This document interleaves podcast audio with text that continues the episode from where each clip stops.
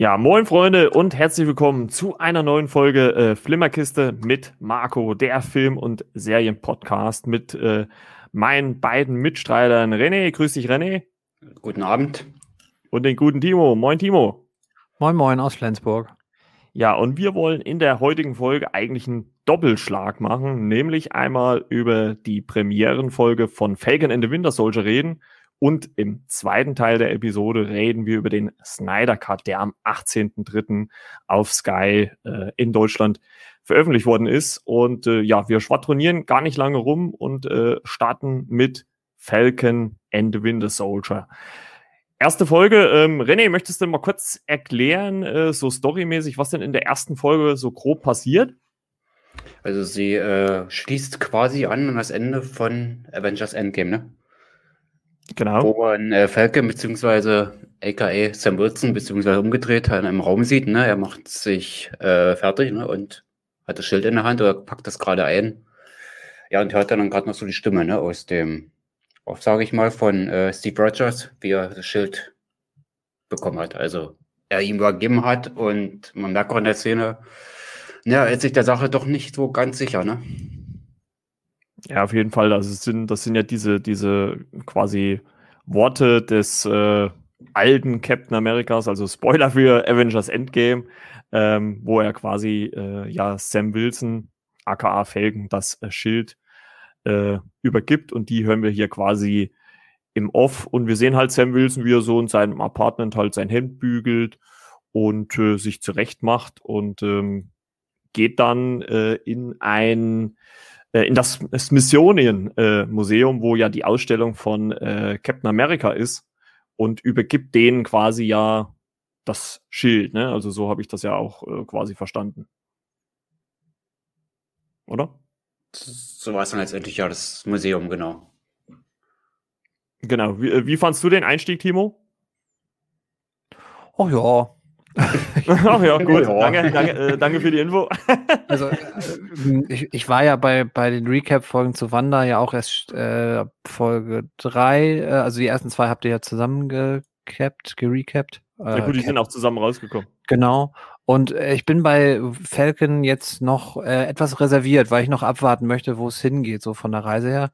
Ich fand den Anfang einerseits ein bisschen interessant. Es gibt aber doch so ein, zwei Dinge, die ich so ein bisschen ja, verschenkt ist zu viel, aber schon, da hätte ich noch mehr ähm, erwartet. Also gerade so dieses Struggeln, also diese, diese Auseinandersetzung mit Sam und seiner, man darf ja durchaus auch von Bürde sprechen, also was der Cap ihm da hinterlassen hat mit dem Schild. Das ja, ist mir ein bisschen zu schnell abgehandelt worden. Da hätte man gerade, äh, weil das ja auch eine Serie ist, hätte ich erwartet, dass sie das noch ein bisschen auserzählen wollen. So wirkte es doch etwas, ähm, wir müssen das mal kurz abhaken, damit der Schild auf jeden Fall äh, Sam verlässt und damit wir damit was Neues anstellen können. Und dementsprechend, ja, da hätte ich, glaube ich, da war mir so ein bisschen, das war mir ein bisschen zu oberflächlich. Da hätte ich doch noch so ein, zwei Szenen gebraucht, die das ein bisschen vertiefen. Ja gut, gerade gerade bei der äh, Folgenlaufzeit hätte das ja auch durchaus vielleicht auch noch mal Platz gefunden, den ein oder andere Anspielung, was das angeht, äh, machen zu können, ne? denke ich mal. Ja, absolut. Auf jeden Fall. Und äh, wir äh, kommen ja dann, glaube ich, in diese äh, große Action-Szene, ne? Oder kam die?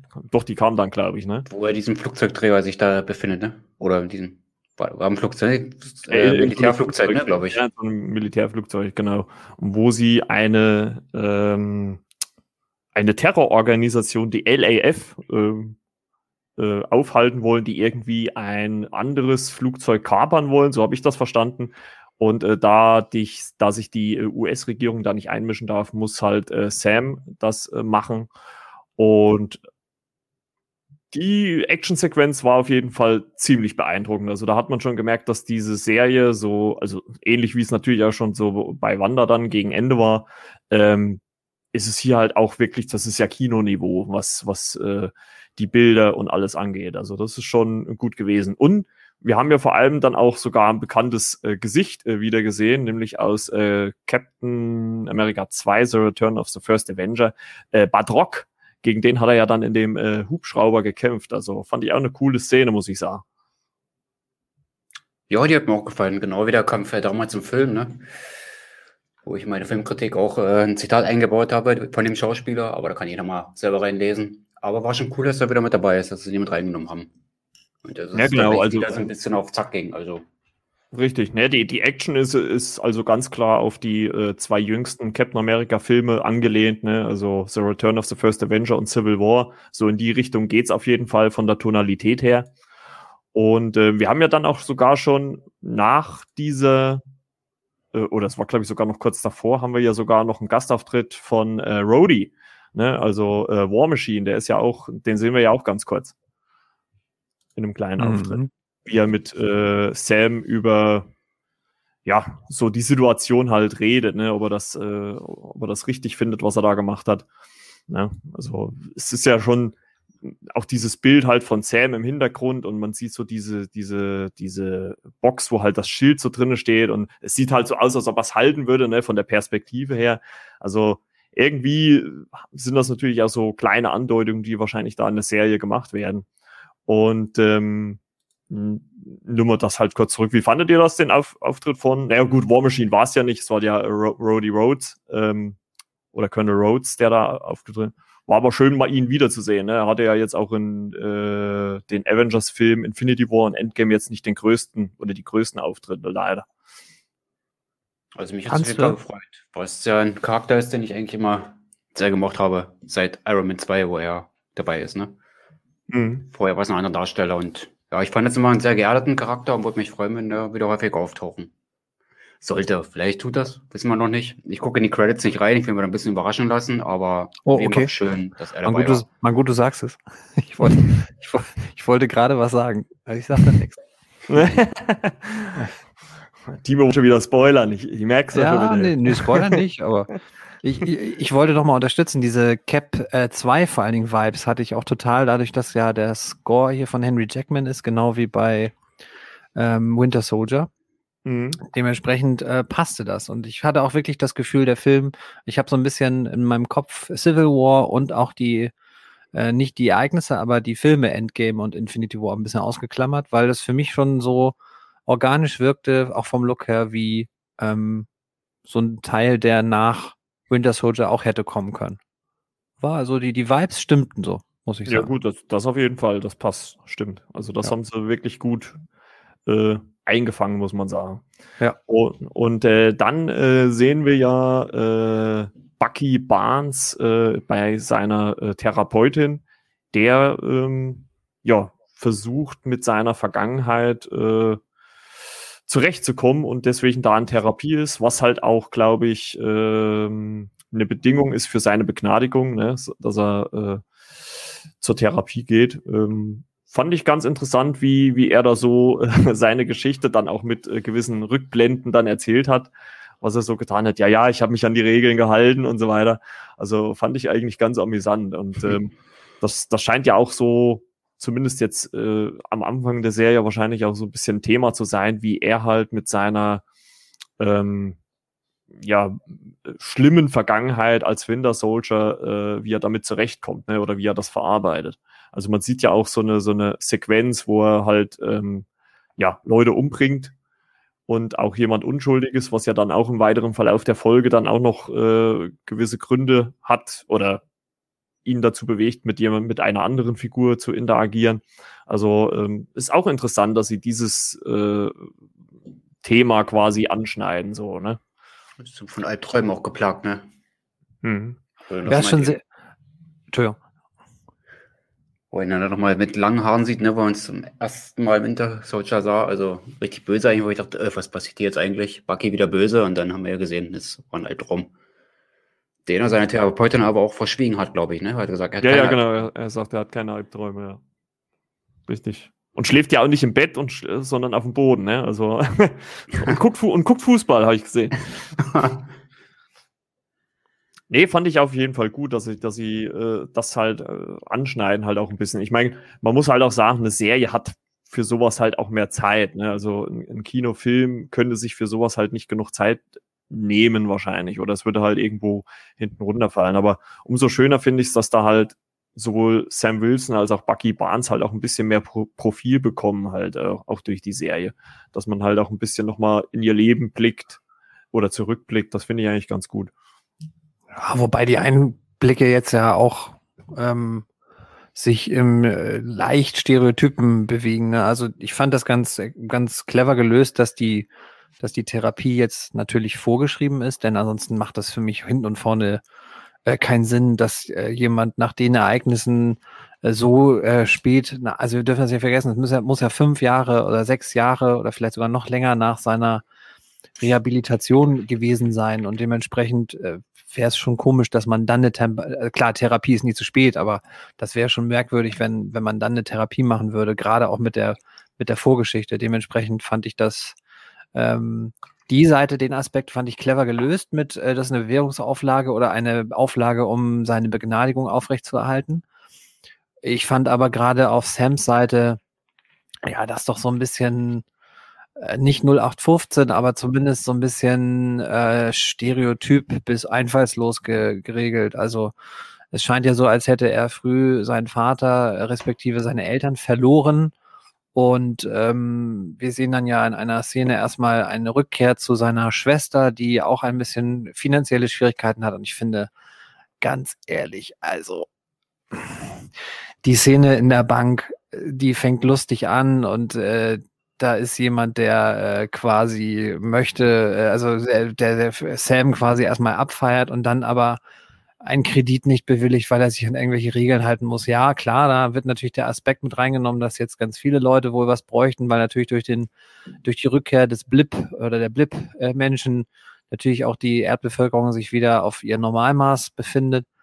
Aber ganz ehrlich, also wenn ich die Welt äh, zumindest zu einem äh, 23. mitgerettet hätte, dann hätte ich ja mir wohl in den letzten Tagen und Wochen mal die eine oder andere Talkshow gegönnt und hätte mich da reingesetzt und hätte die Gagen äh, dann in dem Fall, wenn ich wüsste, dass meine Schwester solche finanziellen Schwierigkeiten hat, hätte ich die, die Kohle halt zur Seite gelegt. Also das finde ich wirklich ein bisschen, bisschen schlecht geschrieben, muss ich ehrlicherweise sagen. Ja, da bin ich wieder der miese Peter, ich weiß. ja gut, obwohl... Ja, fand ich auch ehrlich gesagt ein bisschen platt. Ja, vor allem, weil er sagt, er hat ja auch Regierungsaufträge. Und ja, ich denke mal, also die, äh, US-Regierung wird jetzt wahrscheinlich nicht nur 1,50 bezahlen, damit er da irgendwelche Leute rettet. Ne, Gerade wenn sie da nicht eingreifen darf. Also das fand ich dann auch ein bisschen schwach. Also da hätte man sich durchaus auch ein bisschen äh, einen anderen Punkt vielleicht greifen können. Also ja. ähm, ich meine, das ist hat ja schön. Armageddon besser gelöst dieser schönen Szene, wo Bruce Willis den allen erklären muss und dann erstmal sagt, they, they, never want to pay taxes anymore, taxes anymore. Finde ich so geil. Auch ja. der Blick von ihm dabei. Also. Und die Vorschläge der anderen. Max wünscht sich einen Aufenthalt in der Weißen Rose. Weißes Haus. Ah ja, richtig. Der wünscht sich eine, einen Aufenthalt im Weißen Haus. fand, ich, fand ich sehr unterhaltsam. Und deswegen finde ich die, die Nummer, also den, den äh, Seitenplot, den kaufe ich noch gar nicht und ich fürchte auch, den werde ich gar nicht kaufen können, weil da ist mir wirklich viel zu. Ich muss es wirklich sagen, das macht für mich nach Avengers Endgame, ist das mir eine Nummer auch zu, zu klein gedacht.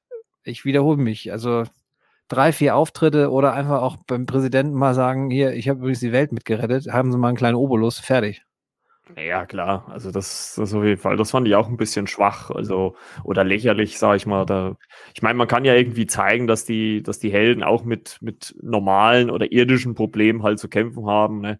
Aber das hätte man ja auch vielleicht auch irgendwie. Dann soll der Blasenschwäche haben, aber doch nicht irgendwie so einen finanziellen Quatsch. Also ja, da hätte ich, das hätte ich eher gekauft, wenn jetzt die Schwester irgendwie ja, kann ja noch kommen, ne? Also es soll jetzt auch keine nicht immer so so vernolenig werden oder so vernolen äh, äh, so so dramatisch werden. Aber wenn die jetzt irgendwie krank wäre, weißt du, wenn die wenn die mhm. nicht finanziell, sondern auch von ihrer Kraft her vielleicht das nicht schaffen würde und er natürlich da nicht einspringen kann qua seiner seiner Falcon-Funktion. Aber so dachte ich mir echt finanzielle Gründe, really.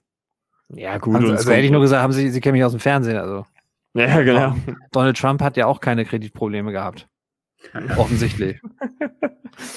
Ja, und es kommt ja auch darauf an, ob sie da überhaupt großartig noch mehr trau draus machen, sage mhm. ich jetzt mal so. Also ich, kann ich mir ehrlich gesagt auch nicht vorstellen. Also, dass, dass da jetzt noch so viel Zeit, also ich hoffe es zumindest auch mal nicht, dass da noch so, so viel Zeit auf so einen äh, Story-Arc äh, verschwendet wird. Also da möchte ich lieber äh, andere Sachen sehen, als äh, mich um irgendwelche Fischerboote zu kümmern, sage ich jetzt mal. Auch, wenn, auch wenn ich das für ihn und seine Familie natürlich äh, wichtig finde. Ja, ist ganz, ganz tragisch. Aber ich fände es schon spannender. Sie haben ja da irgendwie, äh, du wirst ja wahrscheinlich darauf noch kommen, aber die haben ja eine neue, eine neuartige Bedrohung dort auch in der ersten Folge schon ein bisschen ähm, uns äh, angedeutet. Und das wird ganz interessant, finde ich. Also das, das sieht äh, vielversprechend aus. Ja, wenn du einmal dabei bist, kannst du ja da ruhig mal äh, zwei Sätze drüber verlieren.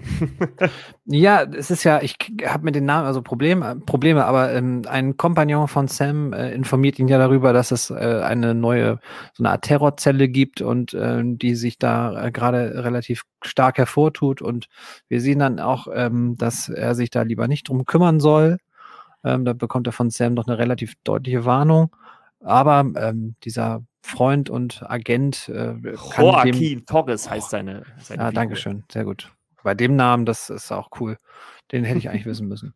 ähm, ähm, wir sehen dann, wie er sich quasi auf eine, ja, oder bei einer äh, Aktion dieser Organisation so ein bisschen ein, ähm, so einschleusen möchte und dann aber von dem vermeintlichen Anführer, denke ich mal, auf jeden Fall enttarnt wird und den erstmal so ein bisschen zu Klumphaut zwar nicht, aber auf jeden Fall ihn einmal äh, doch gehörig von Latz knallt.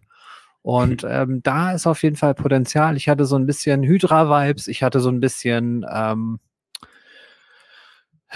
Frank Grillo und der heißt ähm, Crossbow. Crossbow, genau, genau. Da hatte ich auf jeden Fall so ein bisschen die Vibes. Also ich finde, das macht die Serie einerseits ganz clever und andererseits vielleicht auch ein bisschen wenig kreativ. Sie nimmt sich schon so Versatzstücke aus der Trilogie um Captain America und ähm, holt sich da so ein bisschen Inspiration auf jeden Fall.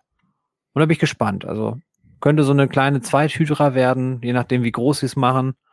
Denn ich denke ja schon, dass das so der Hauptfokus des der Serie wird, dass diese Organisation irgendwie eine ziemlich ähm, starke oder ziemlich große Bedrohung darstellen wird durch irgendeine Art von, vielleicht wird jemand gekidnappt oder vielleicht wird irgendwer eine Atombombe oder sonstiges äh, irgendwo platziert und man möchte das dann gerne aufhalten. Aber wir gucken mal. Ich, das war jetzt keine Spoiler, René. Es war es ist nur eine Vermutung.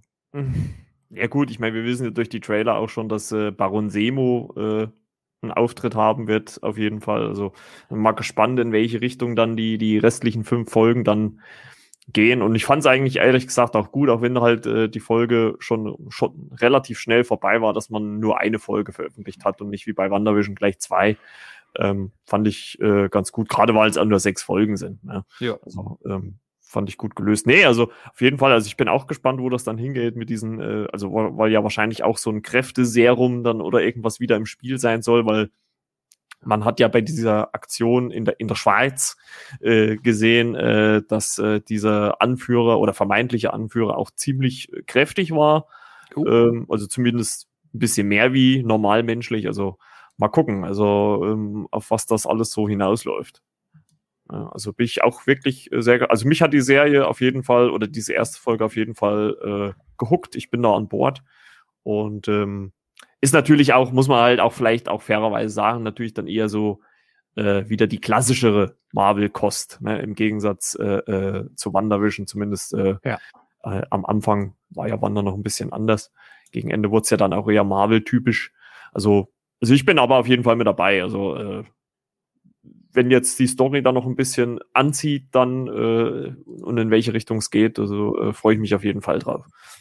Bucky und Sam aufeinandertreffen, ne, sind sie in der Folge, glaube gar nicht voneinander getroffen, ne? Also waren nee, in der, in der Folge noch nicht, genau. Da sind sie noch äh, nichts. Also ich glaube auch, ich glaube auch, dass das vielleicht wahrscheinlich, ich, ich meine, das haben sie, glaube ich, auch in Interviews gesagt, dass das auch eine große Stärke ähm, der Serie sein soll, halt diese, diese äh, Buddy, äh, also die Chemie einfach zwischen diesen beiden Darstellern. Ne? Also wie gesagt, ich kann mich immer noch an Civil War erinnern, als sie da äh, äh, ihre Frotzeleien miteinander haben. Einmal, wo sie gegen Spider-Man kämpfen oder wo sie äh, ähm, in, dem, in dem Käfer drinne sitzen und gucken äh, Steve Rogers beim Flirten mit äh, Emily Van Camp, äh, also Agents 13 zu. also äh, da bin ich schon wirklich sehr gespannt, wie dann äh, das Aufeinandertreffen der beiden läuft. Wahrscheinlich werden sie sich erstmal äh, irgendwie die Sprüche um die Ohren hauen, wenn sie sich das erste Mal sehen. Bin gespannt, bin gespannt. Wird doch lustig mit den Zweien. Ja, auf jeden Fall. Ähm, mal gucken, wer der größere Hitzkopf ist. Ja. Ja, ich glaube, ich also ich, ich würde mal tendieren, dass es wahrscheinlich eher äh, Bucky ist, der da wahrscheinlich äh, ja gut, vermute ich jetzt einfach mal. Ist einfach nur so, so, so eine Vermutung ins Blaue auf jeden Fall. Äh, eine Post-Credit-Szene gab es nicht. Ich habe extra den Abspann komplett durchgeguckt. Ähm, leider. Äh, aber naja, gut, was wollen sie jetzt auch großartig in der ersten Folge schon wieder anteasern? Also wahrscheinlich wird das erst, wenn dann gegen Ende, Ende äh, ähm, der Folgen dann sein. Ja, gut, also ich sag mal, inhaltlich können wir ja gar nicht mehr so viel jetzt noch dazu sagen, ne? weil viel mehr passiert ja eigentlich. Ach naja, wohl, Moment. Ja, äh, ja ich wollte gerade sagen, denn deine, deine, deine, deine, deine vermisste Post-Credit-Szene ist ja quasi schon die letzte Szene. Aber erzähl mal. Ja, äh, da sehen wir nämlich äh, einen, äh, da guckt nämlich Sam Wilson mit seiner Schwester Fernsehen und da wird angekündigt, dass es einen neuen Helden gibt, nämlich einen neuen Captain America, der dann äh, wird äh, US Agent, also der quasi das Schild dann, was äh, Sam Wilson ja eigentlich zurückgegeben hat, äh, selber benutzt und der neue Held wird und äh, ja, wird gespielt von Riot Russell, was ich ganz witzig fand, weil das der Typ ist aus äh, 22 Jump Street, äh, äh, der mit, äh, ach, wer heißt er denn jetzt? Mit äh, Ah. Channing Tatum, Jonah Hill. Genau, Channing Tatum äh, äh, äh, äh Football spielt. der mit den langen blonden Haaren. Das ist, der spielt hier den US Agent. Also da bin ich mal wirklich gespannt, äh, weil das ist ja eine komplett andere Rolle dann. Und ein ja, Captain America. Ja, er, er, sieht so aus wie, ich das weiß nicht, ob ihr das noch wisst, aber so in den, in den späten 90ern, als dann Razor Ramon und Diesel als Kevin Nash und Scott Hall zur WCW gingen und dann bei WWE, damals noch WWF, auf einmal doch nochmal Razor Ramon und Diesel auftaucht und das waren halt zwei Imposters, also zwei Leute, die einfach nur so ein bisschen so ähnlich sahen und die sahen halt so schlecht ähnlich aus. und so ähnlich sieht es halt hier mit dem neuen Cap aus. Der hat so eine, der hat so eine wirklich unnatürliche Felge, äh, ja. für die er vielleicht nichts kann. Da müsste eigentlich der Serientitel auch geändert werden zu, von The Falcon and the Winter Soldier zu The Felge in the Winter Soldier. ähm, wirklich, ich bin wirklich gespannt, was mit dem, was da so passieren soll. Also Hut ab, was da im Drehbuch so stand und was da noch äh, auf uns zukommt. Also ich hatte jetzt auch nicht das Gefühl, als wenn das so auch zu reibungsloser Zusammenarbeit zwischen Sam und dem neuen Cap führen kann. Aber wir, wir warten ab. Wir wollen nichts vorwegnehmen. Ja, genau. Naja, ist ja auch die Frage, hat, hat der, haben sie den jetzt auch mit Superkräften ausgestartet oder ist das halt einfach nur mh, hm, als Figur, als Werbefigur, so wie es äh, Steve Rogers so am Anfang von Captain America war oder sowas? Also ist ja auch, ja. Ist ja auch die Frage dann, ne? ob er da überhaupt so eine. Ja besteht erhöhte Quicksilver-Enttäuschungs- und äh, Mandarin-Enttäuschungsgefahr, äh, weil natürlich, äh, vielleicht ist das am Ende einfach nur so eine richtig dumme Wurst. Ja, so ein bisschen komisch sah aber irgendwie aus. Also ja, ja, also ich, ich, ich, ich, weiß, also heroisch war anders. Also wenn man, ja. wenn man Captain America. Steck den also Typen also, in den Fahrstuhl und lass äh, Sam dazusteigen, dann werden wir schon sehen. Ja, wollte gerade sagen. Zeig mal, was du drauf hast, Punk. Ja. Do you feel lucky, Punk? ja, also da bin ich auch wirklich mal gespannt. Also, ähm, aber wieder mal schön angeteasert äh, von Marvel. Also äh, müssen wir dann wahrscheinlich mindestens erstmal jetzt die zweite Folge abwarten, sage ich mal. Ne? Und Sam war nicht so sehr begeistert, als er die Szene gesehen hat im Fernsehen. Er war. Ja, gut, ja, natürlich auch, ne? Du denkst natürlich auch, da, da, hätte ich das Schild auch behalten können, wenn da. Ja, wollte ich gerade sagen. Ne? Da, also, so hatten wir jetzt ja nicht gewettet. Das entehrt ja dann eher auch äh, den Original-Cap vielleicht. Das ist ja äh, vermutlich seine Befürchtung. Oder halt auch dieses, oh, Scheiße, jetzt muss ich mit dem zusammenarbeiten. Ja. So wie bei Findet Nemo, die, die beiden Vögel, wo dann so eine Blase hochkommt und dann denkt der eine Vogel, der hat gefurzt und dann sagt der andere noch, na toll. Dann wird es interessant, wie dann Bucky nachher da reinkommt zusammen. Ja, genau, da bin ich auch gespannt. Ich finde ja, mein, mein Lieblingsmoment war, ähm, wenn wir dazu noch kurz kommen, war das, was du schon angedeutet hattest, diese Szene, in der wir immer so lustig, dass Bucky auch so eine Art Bucketlist hat, also das ist ja eher so eine Wiedergutmachungsliste. Und ja. dass wir dann ja erfahren, dass diese eine Figur, äh, der er, bei der er auch ähm, die Tochter, was die Tochter war es sogar schon die Enkelin, das weiß ich gar nicht, ähm, dass er mit der so ein Trinkspiel macht. Auch nicht ganz ungefährlich, finde ich, wenn man so äh, mit dem Hirn ein bisschen Probleme hatte oder so auch Gehirn, unter Gehirnwäsche litt, dann Alkohol zu konsumieren. Ich weiß ja nicht, aber egal. Aber da finde ich, das war so mal für mich der emotionale Moment dieser Folge. Also wo man dann merkt, dass er, wie du schon mhm. sagtest, dass er da also mit einem der Angehörigen eines Opfers ähm, Wiedergutmachung leisten zu sein, äh, äh, zu leisten scheint. Das finde ich ganz spannend und bin gespannt, ob sie das weiterverfolgen, ob das so eine Bezugsperson äh, wird oder ob das einfach nur ein, ein Ton war, der in dieser Folge noch rein musste. Ich hätte Bock auf, dass es so bleibt, weil es ein interessanter Ansatz, dieses ähm, ich habe einer Person was äh, angetan, die dir nahesteht und äh, jetzt suche ich den Kontakt zu dir. Und das ist ja dann auch vermutlich eher forciert als Zufall. Und dementsprechend kann man sich natürlich immer fragen als die andere Person, was soll der? What the fuck, ne? Also was, was soll der Mist? Warum, warum äh, tust du das?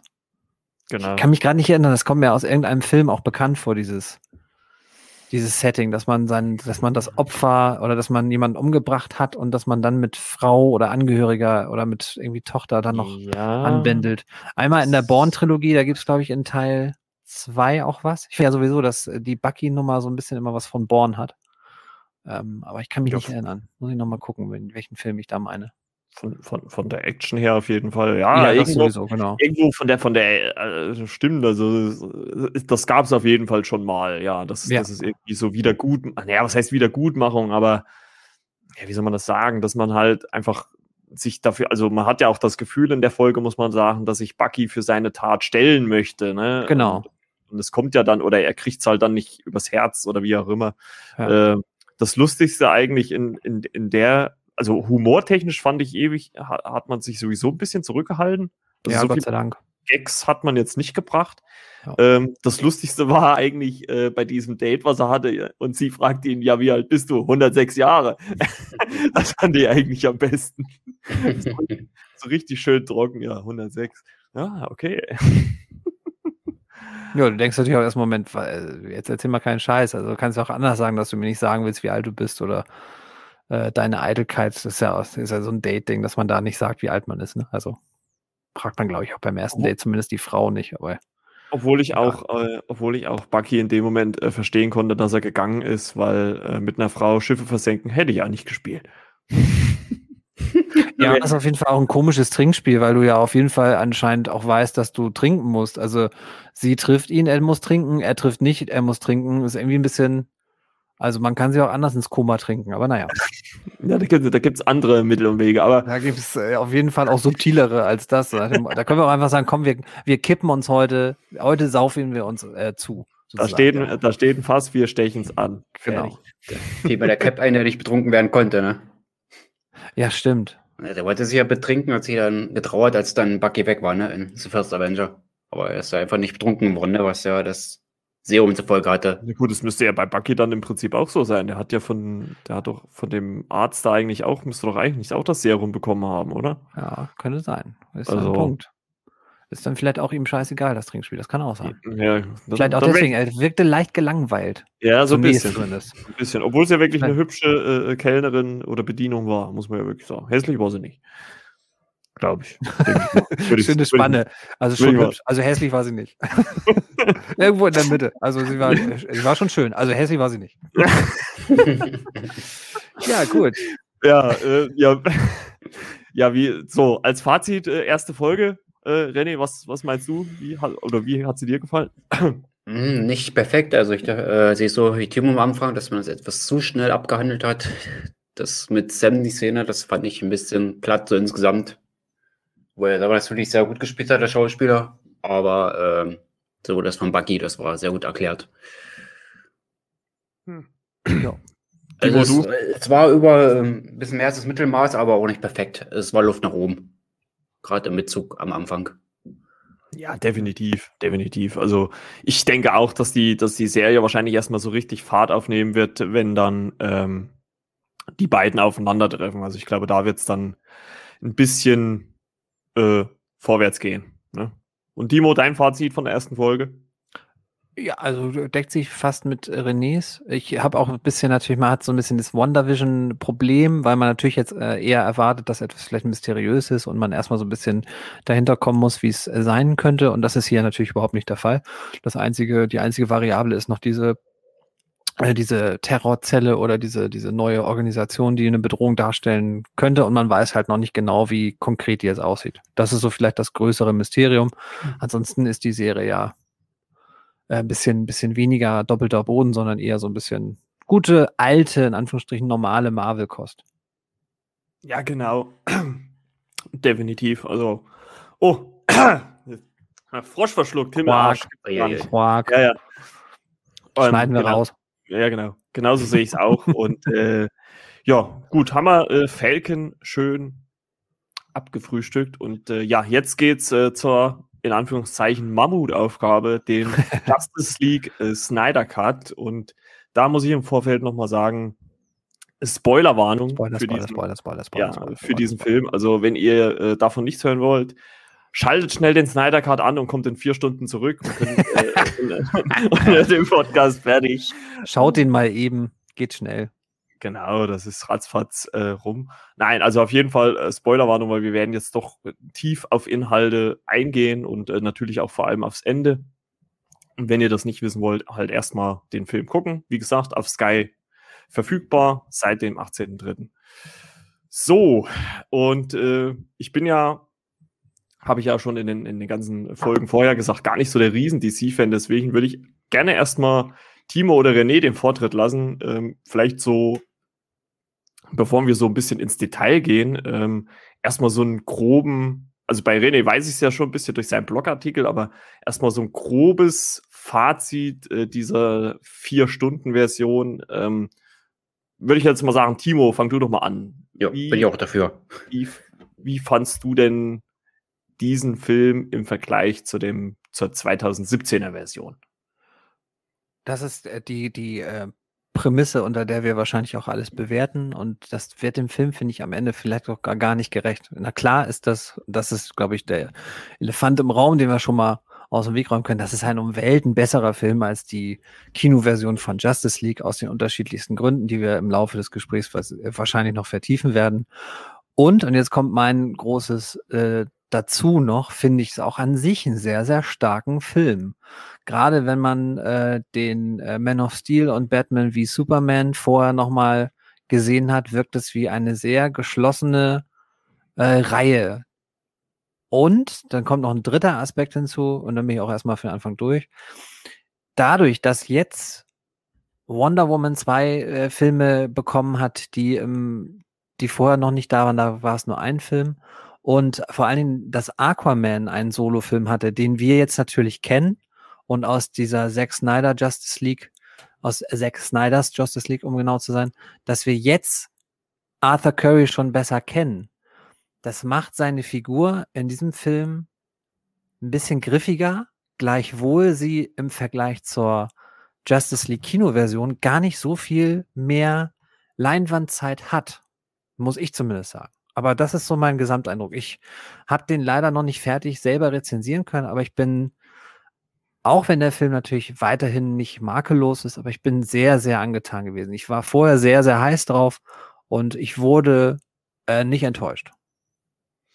Ja, also bin ich äh, komplett bei dir. Also klar, durch diese, muss man natürlich auch fairerweise sagen, durch die längere Laufzeit hat der Film natürlich auch ähm, mehr Möglichkeiten, seine, seinen Figuren mehr Raum zu geben. Also mich hat schon ziemlich überrascht, also weil ja der, der, ja, der Tenor quasi war, dass keine Szenen von Joss Whedon ähm, benutzt worden sind. Ähm, also erstens mal ist es mir auch schwer gefallen, herauszufinden, welche Szenen jetzt äh, Zack Snyder nachgedreht hat. Und was mich dann überrascht hat, dass wirklich so viel im zwei, in der 2017er Version ähm, anscheinend den, den Schnitt zum Opfer gefallen ist. Also das war wirklich krass. Also das hätte ich wirklich nicht gedacht, dass da so viel hängen geblieben ist, weil äh, es waren ja so viele verlängerte Szenen, die im Original, also was heißt im Original, aber in der, in der 2017er Version äh, nicht so lang ausgespielt waren wie jetzt hier. Also es gab äh, in, in dieser Vier-Stunden-Version von Zack Snyder deutlich verlängerte Szenen, äh, ein paar. Was mir aufgefallen ist, ich weiß nicht, ob es euch auch so ging, dass so ein paar Humoreinschübe irgendwie rausgenommen worden sind, die, die es in der 2017er Version gab. Ja, Also, Gott sei Dank. also, also so kam es mir zumindest vor. Also ich glaube, diese, äh, also Spoiler, äh, es gibt ja so eine Szene in der 2017er Version, wo äh, Flash ähm, quasi äh, Wonder Woman äh, rettet oder hilft. Und äh, dann gibt es so eine kurze Sequenz, wo er quasi so äh, in ihren Brüsten liegt mit dem Gesicht. Also natürlich nur ganz kurz, weil, er- weil er ganz schnell so beiseite flitzt dann, ne? Und sie guckt auch erstmal erst auf ihre Brust und danach, er steht ja da drüben. Ne? Und die Szene gab es hier nicht. Also ich habe die zumindest nicht gesehen. Und ähm, also ich fand schon, dass der Film sich ernster gehalten hat wie die, wie die 217er Version und gerade gegen Ende hin auch doch noch mal ein bisschen einen anderen oder was heißt ein bisschen schon einen anderen Weg eingeschlagen hat wie die äh, Joss Whedon Version. Ja, also und ja, René, jetzt hau du erstmal deine grobe Meinung raus, bevor wir ins Detail gehen. Also da bin ich auch froh, dass sie diese ähm, Homo-Einlagen, dass viele dem seiner Katze Opfer gefallen sind. Also einiges war doch schon sehr, ich will nicht sagen lächerlich, aber hätte jetzt in dem Tenor des Films nicht reingepasst in der Dramaturgie. Da war ich auch ehrlich froh, dass sie da vieles rausgelassen haben. Vor allem die ganz merkwürdige Szene am Anfang mit Superman und den äh, Kinderreportern, ne, wo ich dann mich jetzt auch noch frage nach vier Jahren, hä, was war das eigentlich? Ja, und, die war ja auch nicht drin, stimmt. Das, so hat ja der erste Film angefangen, ja, stimmt. Ja, und das Lustige ist, man, ich weiß noch, dass die Screen Junkies, ähm, dass die sehr, sehr äh, vehement äh, diesen, diesen richtigen Vorspann sich darüber lustig gemacht haben. Diese Slow-Mo-Einlagen, wo dann die irgendwelche Rabauken, sage ich jetzt mal, ähm, wo die gegen äh, so Obstkisten treten und das so in Slow-Mo gezeigt wurde und sie halt fest davon ausging, ja, das ist halt typisch Snyder und der steht halt auf so Zeitlupenanfänge und so weiter. Und du siehst halt, hahaha, das war gar nicht Zack Snyder, sondern das war Josh Whedon, der, oder Joss Whedon, der heißt ja nicht Josh, sondern Joss, ähm, der, der anscheinend versucht hat, diesen Stil zu imitieren und aber mit einer, muss man ja ehrlicherweise mal sagen, mit so profan, äh, mit einer Profanität und so einer Oberflächlichkeit diesem Ganzen begegnet. Also wir, wir sehen ja im, im, das große Thema ist ja eigentlich der Verlust von Superman. Die Welt trauert nach wie vor und äh, dann machst du hier, ja, das sind irgendwelche Cops und die müssen ähm, verhindern, dass irgendwelche Dudes da Obstkisten treten. Also das ist ja so wie Laternen austreten früher in seiner Jugend. Das ist ja, das ist ja gefühlt nix. Also da muss man mal ehrlich sein. Ähm, ja, ja, wollen wir jetzt schon tief reingehen, äh, gerade so was den Unterschied der Lauf Laufzeit angeht. Also da gibt es ja, natürlich ein, ein Fun-Fact schon mal, den ich jetzt am Anfang mal sage. Es gab ja damals bei Warner einen neuen Boss und der hat damals gesagt, äh, Kinofilme äh, von DC dürfen nicht länger als 120 Minuten sein. Und deswegen hat natürlich Zack Snyder seine Version damals äh, arg runterkürzen müssen und mit der Version war das Studio dann äh, hochgradig unzufrieden. Ähm, dazu kam ja dann auch die persönliche Tragödie, dass die Tochter von Zack Snyder Selbstmord begangen hat. Und ähm, ja, da das auch neben der kreativen Differenzen ein weiterer Grund war, warum Zack Snyder also seine Version auch nicht fertigstellen konnte und wollte. Er wollte ja nur noch ein paar Szenen nachdrehen und dann kam dieser, dieser tragische Zwischenfall dazu. Und dann hat Joss Whedon übernommen, der einen ganz anderen Ton einbringt. Das sagte ich schon bei meinem Eingangsstatement. Diesen Ton finde ich, ja, das ist für mich das größte Problem bei DC gewesen, dass sie auf einmal versucht haben, lockerer zu sein und ähm, die Schwere versucht haben aufzuweichen. Und das ist so angenehm, dass das der Snyder Cut wieder komplett zurückfährt. Und äh, ich hab, kann mich an fast keine Szene außer ein paar von The Flash erinnern, die, die lustig sein sollten und lustig waren. Das fand ich sehr, sehr angenehm.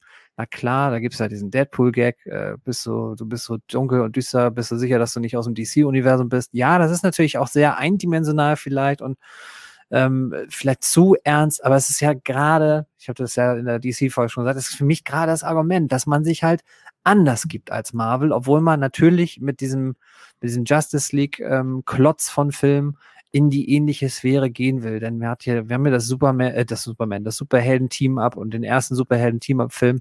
Wir haben ihn halt nur wesentlich schneller, ähm, nämlich rein von der Chronologie her ist es der fünfte Film im DC Extended Universe oder wäre es der fünfte Film gewesen in der Zack Snyder Version. Ja, ja, genau, genauso sehe ich das auch, obwohl ich halt auch sagen muss, dass diese Humoreinlagen, die jetzt äh, The Flash zusammen mit, äh, ja, meistens ja mit Victor äh, erzeugt, äh, die passen halt auch. Also die sind halt nicht zu klamaugig, die passen halt irgendwie zur, äh, zur Tonalität, wo er vor allem passieren sie auch teilweise so ein bisschen im Hintergrund. Also es gibt ja äh, zum Beispiel eine Szene, wo er mit ihm äh, so eine Faust machen will und so am Anfang äh, interessiert das Viktor gar nicht und es gibt dann irgendwann eine Szene, wo sie dann doch zusammen die Faust äh, gegeneinander schlagen. Also das ist schon irgendwie ganz cool gemacht. Und ähm, was mir halt auch aufgefallen ist oder oder was heißt aufgefallen, was mir halt auch besser gefallen hat, war auch ähm, von äh, den den Storystrang Strang von Lois Lane der war deutlich emotionaler wie noch ähm, in der, in der 217er Version, also war durchaus passender umgesetzt. Und ähm, allen voran natürlich auch äh, Victors Geschichte, weil, ähm, also Cyborg, also die, die, die, dieser äh, Arc ist im Snyder Cut deutlich ausgeprägter wie in der 217er Version, was mir ja. auch wirklich sehr, sehr gut gefallen hat, muss ich sagen. Ja, also Zack Snyder hat ja auch vorher immer gesagt, dass Cyborg so das See die Seele seines Films gewesen wäre oder gewesen ist und er hat da nicht zu viel versprochen. Das ist wirklich so. Also Hut äh, ab, diesen Mut zu haben, weil es eine komplett neue Figur ist in der Justice League, die nur in dieser Batman wie Superman äh, Ballungsszene kurz vorm Showdown auf, auf Dianas Rechner angezeigt wurde, finde ich wirklich mutig oder im Nachgang richtig mutig und war in der Kinoversion ganz, ganz holprig und ganz, ganz schwierig und ist im Snyder Cut ja um Längen besser. Wird also wirklich eine, ist ja auch wirklich eine richtig tragische Figur. Also man kann das ja auf die Schnelle abhandeln und sagen, das ist ja aufgrund der technischen Anzugähnlichkeit, ist, mag man meinen, das wäre der Iron Man ähm, Charakter dieses Films, da sehe ich übrigens eher immer Bruce Wayne, äh, aufgrund auch seines, seiner Superkraft, er ist reich. Ähm, der, der ist übrigens immer noch drin geblieben, finde ich auch sehr gut, der Spruch. Wäre ich auch gern. What's your superpower? uh, I'm rich. Ja, finde ich sehr gut. ähm, aber äh, wirklich, ich, Hut ab vor, vor Zack Snyder. Wir müssen ein bisschen aufpassen, ich auch, weil ich auch natürlich ein paar Punkte habe, die äh, besprechenswert sind, in vielleicht etwas kritischerer Weise, aber ich finde es schon, schon krass, was er da auf die Beine versucht hat zu stellen was ihm dann durch, durch äh, Schicksal plus, äh, ja, seien wir ehrlich, durch auch ein bisschen die Not, dass Warner-HBO Max natürlich auf Suche für äh, von exklusiven Content waren und ihm ermöglicht haben, nochmal, das muss man sich auf der Zunge zählen lassen, für 70 Millionen Dollar nochmal ähm, neue Dinge zu machen, Effekte fertigzustellen ähm, das, das ist schon krass. Ich würde sonst einen ersten ähm, leichten Malus nennen, den ich jetzt rein auf der, auf der technischen Ebene sehe. Ja. Dieses, dieses 4 zu 3 Bildformat funktioniert für mich nicht. Also ich, okay. ich, man ist ja komplett raus aus den Zeiten, dass man auf der Seite schwarze Balken sieht und oben und unten keine. Na klar, ich brauche auch keine gecroppte äh, 1,85 Version von, von diesem Format, aber schon merkwürdig, dass Zack Snyder das auf einmal so favorisiert, wo man noch bei ähm, Man of Steel und Batman wie Superman noch ganz klassisches, mein favorisiertes Bildformat CinemaScope nimmt, dass er jetzt dieses Format ja auch so forciert, dass er, glaube ich, Batman wie Superman auch nochmal in dieses Format versucht rauszubringen, in diesem Format versucht rauszubringen. Ich, das äh, war nicht so meins. Wie, wie ist das bei euch ergangen? René? Ich hatte eher weniger Probleme damit. Mein Kumpel hat sich natürlich erst erschrocken. Er sagte, äh, nein, ist nicht äh, sein Ernst, aber ich fand es eigentlich ganz angenehm. Also besser als früher, wenn man äh, noch einen älteren Fernseher hatte, ne? man 16 zu 9 Filme gesehen hat, wo oben und unten beschnitten war und halt Bildinformationen gefehlt haben. Also das hätte mich viel mehr gestört, muss ich ehrlich sagen. Okay, stimmt. Ähm, ist aber natürlich im Jahr 2021, wo wir über Full HD, äh, 24p und sonstiges, wir ja mittlerweile schon über UHD und 4K reden, schon ein bisschen, bisschen merkwürdig, dieses Bildformat zu sehen. Aber weiß nicht, wie war es bei dir, Marco? Ja, merkwürdig war es schon ein bisschen, aber mich hat es jetzt auch äh, den, den Genuss des Films jetzt nicht äh, genommen, muss ich sagen. Also es hat mich jetzt okay. klar, gut, gerade so am Anfang dachte ich, hm, okay, aber äh, wo dann der Film erstmal gelaufen ist, äh, habe ich damit absolut kein Problem mit gehabt. Also war für mich äh, kein, kein deutlicher Störfaktor. Also, okay. Ja, muss ich sagen.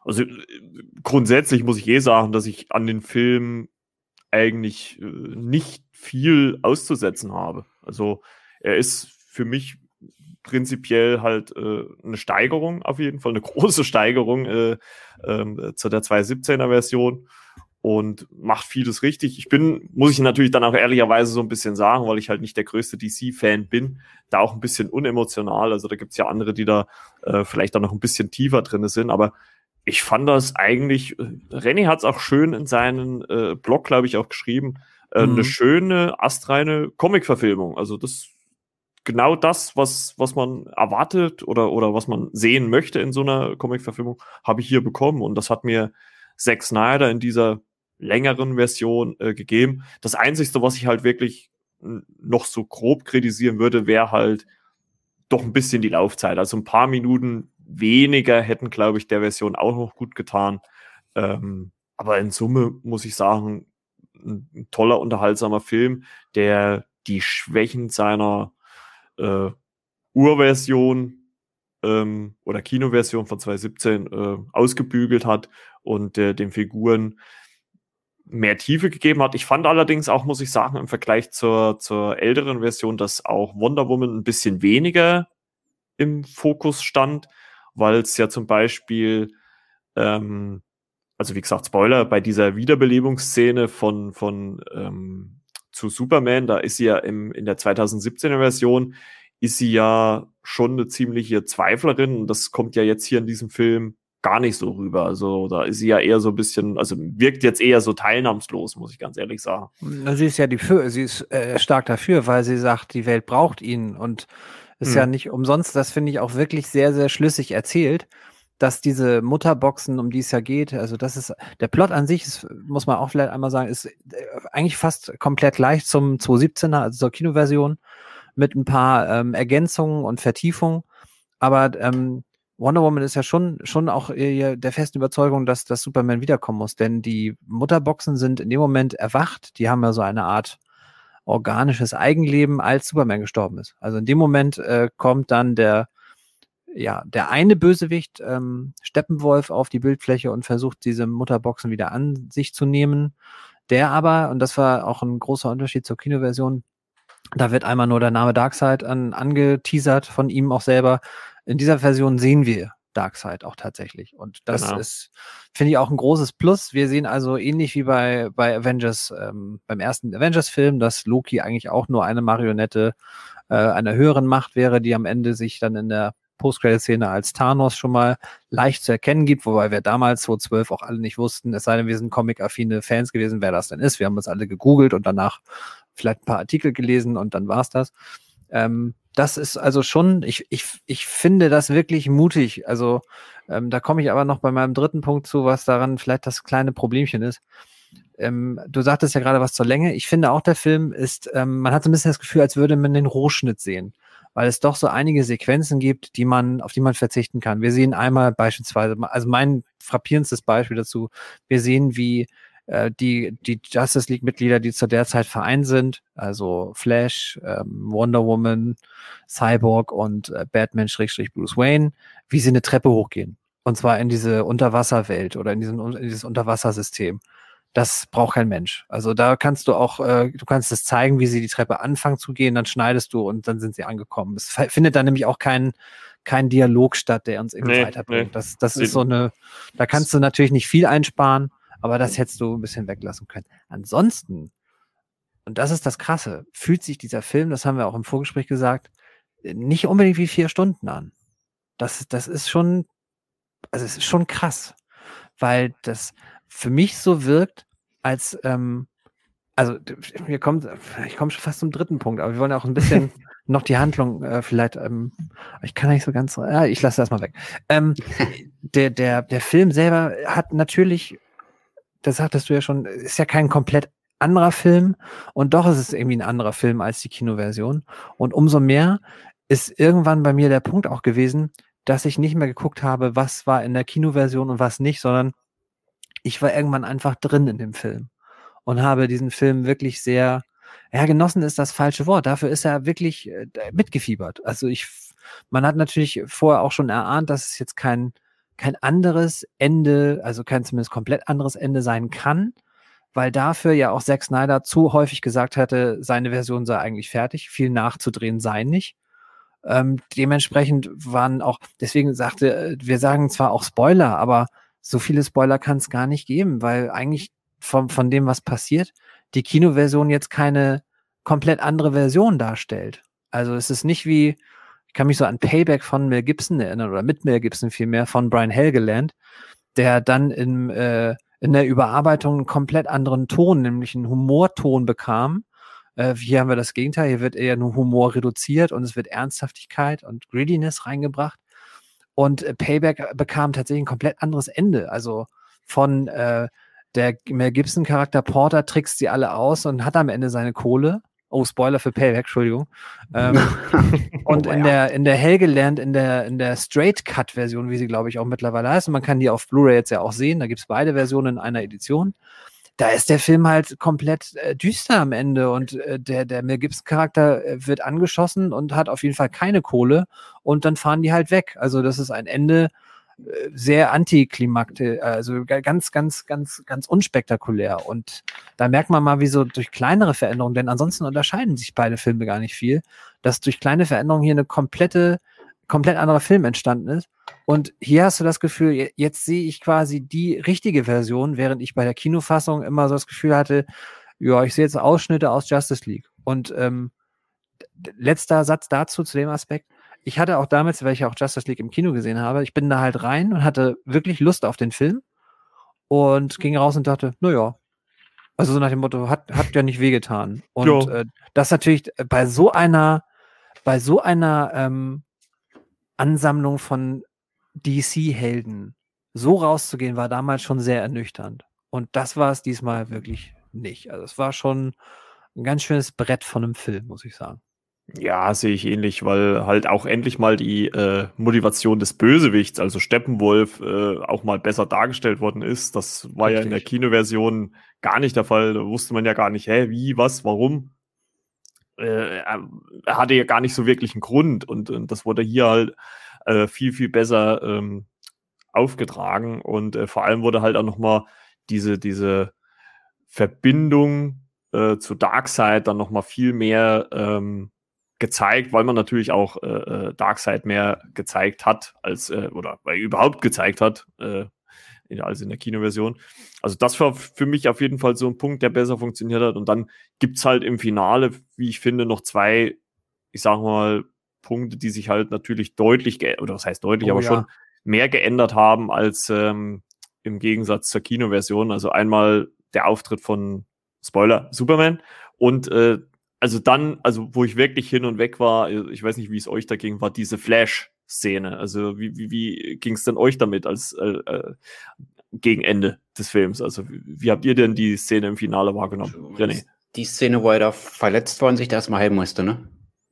Ja, wo er dann quasi ähm, durch die Zeit zurückrennt. Also die Also das- Zeit, Zeit quasi, also der fand ich eine bärenstarke Szene. Ich auch. Ich fand das auch sehr emotional und hat den Flash in den Filmen so gezeigt wie vorher auch nicht. Die Kamera ging richtig nah dran, die haben seine Emotionen einfach eingefangen. Also das war mit die stärkste Szene in dem Film. Auf jeden Fall. Äh, ich, ich, ich muss das auch mal sagen, ey, wenn wir, äh, am liebsten würde man den 17er wegblitzdingsen und, und würde nur diese, diese Snyder-Cut, und ich, ey, wie müsste man sie auch mal von dieser Formulierung, w- w- Zack Snyders Justice League, so wie er auch firmiert, also so wie er genannt werden soll, äh, Zack Snyders Justice League ist, es hat so ein krass, das darf man wirklich, das heutzutage hast du natürlich wieder mehr gesehen und du bist durch Endgame ja auch geprägt, äh, das, du hast was Monumentales, Wahnsinniges da ähm, in, in zwei Filmen von, von Marvel gesehen und deswegen dachtest du, ja, jetzt soll mal DC zeigen, was sie können, aber jetzt spur mal zurück, das wäre alles vor Endgame, vor Infinity War gewesen und du hättest das Ende gesehen mit dieser visuell ja auch ziemlich cool gemachten, denn das äh, ist so ein Aspekt, ja, das wird in vielen Rezensionen und Kritiken wird das so ein bisschen ähm, als, als Minuspunkt gesehen, dass das CGI nach wie vor nicht so gut sei. Ich bin hoch überrascht, ähm, dass wir hier, also ich hatte ja wirklich befürchtet, wir sehen so einen Rough Cut, so, einen- so einen Arbeitsshot mit vielleicht auch so mal sowas wie Picture Missing zwischendrin. Also äh, wirklich krass, was, was, was 70 Millionen und wirklich, ich glaube, nicht große Nachdrehs, was die gemacht haben. Also ich bin von dieser, das Ende ist so, also das Ende, wir haben ja noch den Epilog und man, es lässt sich natürlich auch trefflich darüber streiten, ob diese Kapiteleinteilung, ob die sein muss, ähm, ob die nicht eher was bremst. Können wir, weiß ich, also ich selber habe da fast auch keine Meinung zu, weil sie mich nicht gestört hat. Mich absolut nicht. Ne. Äh, Man merkt vielleicht, dass doch kurz die Idee war, Mensch, machen wir das als Miniserie bei HBO Max und da hat ja, da merkt man auch, ey, Snyder, das da äh, auch so ein Fun Fact. Snyder hat auf Gage verzichtet, damit ihm keiner mehr reinredet. wie krass. Also ich will wirklich nicht Zack Snyder hier als Heil Heiland des Regietums anprangern äh, oder anpreisen. Der hat auch seine Schwächen. Der ist stilistisch ja auch sehr eingefahren oder zumindest sehr eindimensional. Aber der Stil ist natürlich, er hat einen. Das vergessen viele heutige Regisseure ja gerne mal. Ähm, aber wie geil ist das denn? Wie, wie krass muss man denn sagen, so, also ich will kein Geld, ich will aber komplett, ich rede mir keiner, ich sag mal so wirklich, Achtung, Vorsicht, Kinder, hier redet mir kein Schwanz mehr rein. Das mache ich jetzt, wie ich das will. Wenn ihr, wenn ihr mich schon, wenn ihr mir schon hier den, das Golden Ticket gebt, ähm, dann aber so, wie ich das will. Und ihr haltet mal gepflegt die Klappe. Und ja, ich drehe noch mal nach. Ja, ich brauche noch mal Ben Affleck. Ja, ich brauche 70 Millionen Dollar. Hast du, so nach dem Motto, hast du ein Problem, geh weiter. falls jemand, falls Geh jemand weiter, die. Reminiszenz, Geh weiter. falls jemand die, die Stefan Henschel äh, Reminiszenz äh, bemerkt hat. Hast du ein Problem, geh weiter. Hat noch ein Und Problem. So. Der hat selber Cameo-Auftritt im Film, ne? Zack Snyder? Ja. Äh, Ja, habt ihr, habt ihr gesehen? Er- erleuchte uns. selber Also ist ich, nicht aufgefallen und äh, mein Kumpel hat mir über Instagram noch ein äh, Bild geschickt. Also dieses Café, wo Ja, genau, Lois wo- Lane dann rausgegangen ist. Das als- sitzt, Ach, da, was? das sitzt, das sitzt da im Hintergrund. Ja, ach was, ja, ja. ja, ja. habe ich nicht bemerkt. Und das- ich das- sagte mein Kumpel, wo ich das Bild gesehen habe, naja, von beiden sieht er ja aus wie Bruce Wayne, war genau so angezogen. Ja, Ja, hätte auch- hätte auch Bruce auch Wayne eine- spielen können, ja. eine gewisse Ähnlichkeit zu Ben Affleck kann auch Zack Snyder nicht, leu äh, nicht leugnen. Und äh, jetzt kommt immer das, äh, die Zitrone, erst der Apfel, also erst das, das Nette vielleicht. Alfred Hitchcock hat ja auch immer ein Cameo in seinen Film gehabt, um mal eine Regielegende zu nennen. Ja, aber Michael Bay halt auch sehr häufig. Den habe ich nicht jetzt- so viele Filme gesehen. Jetzt können sich die ZuhörerInnen können ja mal überlegen, ob, wie, wo sie jetzt äh, Zack Snyder einsortieren. Nachdem ich ihn jetzt wirklich, ich finde das äh, ziemlich beeindruckend. Gerade auch aufgrund der Tatsache, dass man aus, als Familienvater, als, als äh, jemand, der ein, ein, sein Kind verloren hat, auch ganz anders auch sagen könnte, wisst ihr was, dieser Film, so nach der Denke, da hätte, wäre, wenn, wäre ich zu Hause gewesen, hätte ich vielleicht und wäre mehr gekümmert und oder hätte mich mehr gekümmert und nee, genau das so als auch so eine Art Abschluss zu nehmen und wir haben ja auch vor dem Abspann äh, die Widmung äh, für seine Tochter. Ja, Das ist schon, das ist schon Gänsehaut, muss ich sagen. Auf jeden Fall. Auf jeden Fall. Naja, also, ja.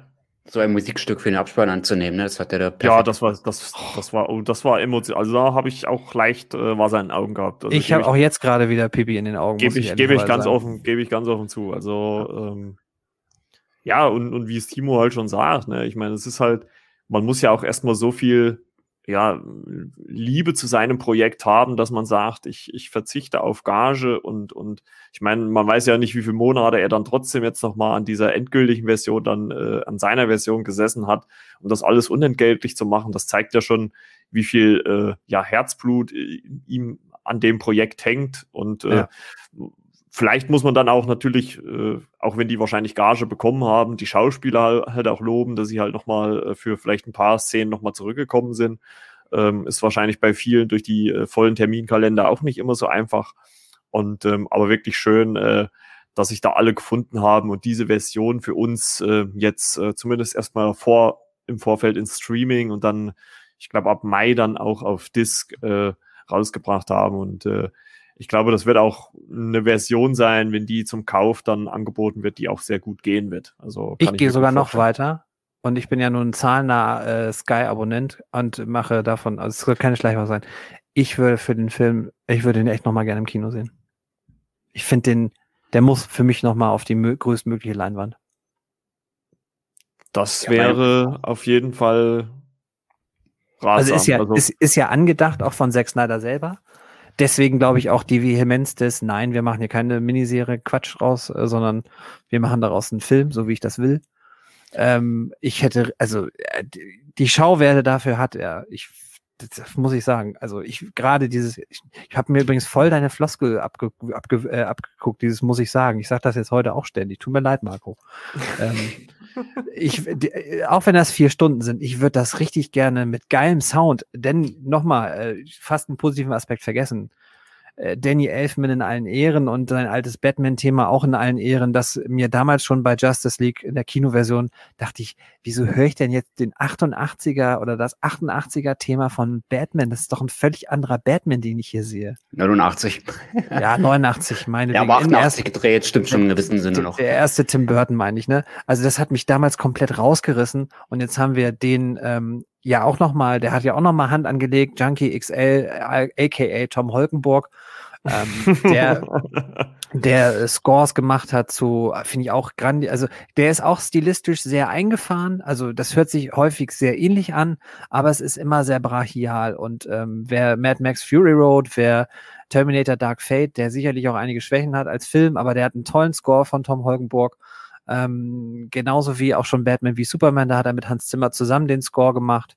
Ähm, der Score diesmal ist richtig fett und äh, ich wünschte, ich könnte die Anlage zu Hause noch ein bisschen mehr aufdrehen, weil der macht schon richtig Laune. Der macht schon richtig, richtig Laune und der macht deutlich mehr Laune als das sehr, sehr.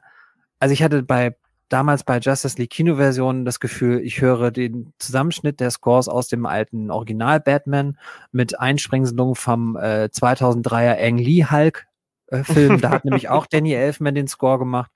Ähm, das hat mir überhaupt nicht gefallen. Dann hatten wir einmal nur dieses Wonder Woman Thema und diesmal ist das ja, gibt es das ja in fast epischer Breite schon, schon krass. Also was da auch da nochmal auf die Beine gestellt wurde. Auch der, auch der Score, ich glaube, äh, der hat umfasst ungefähr irgendwie 40, 45 einzelne Titel. Also der hat nochmal richtig, richtig sich reingehangen.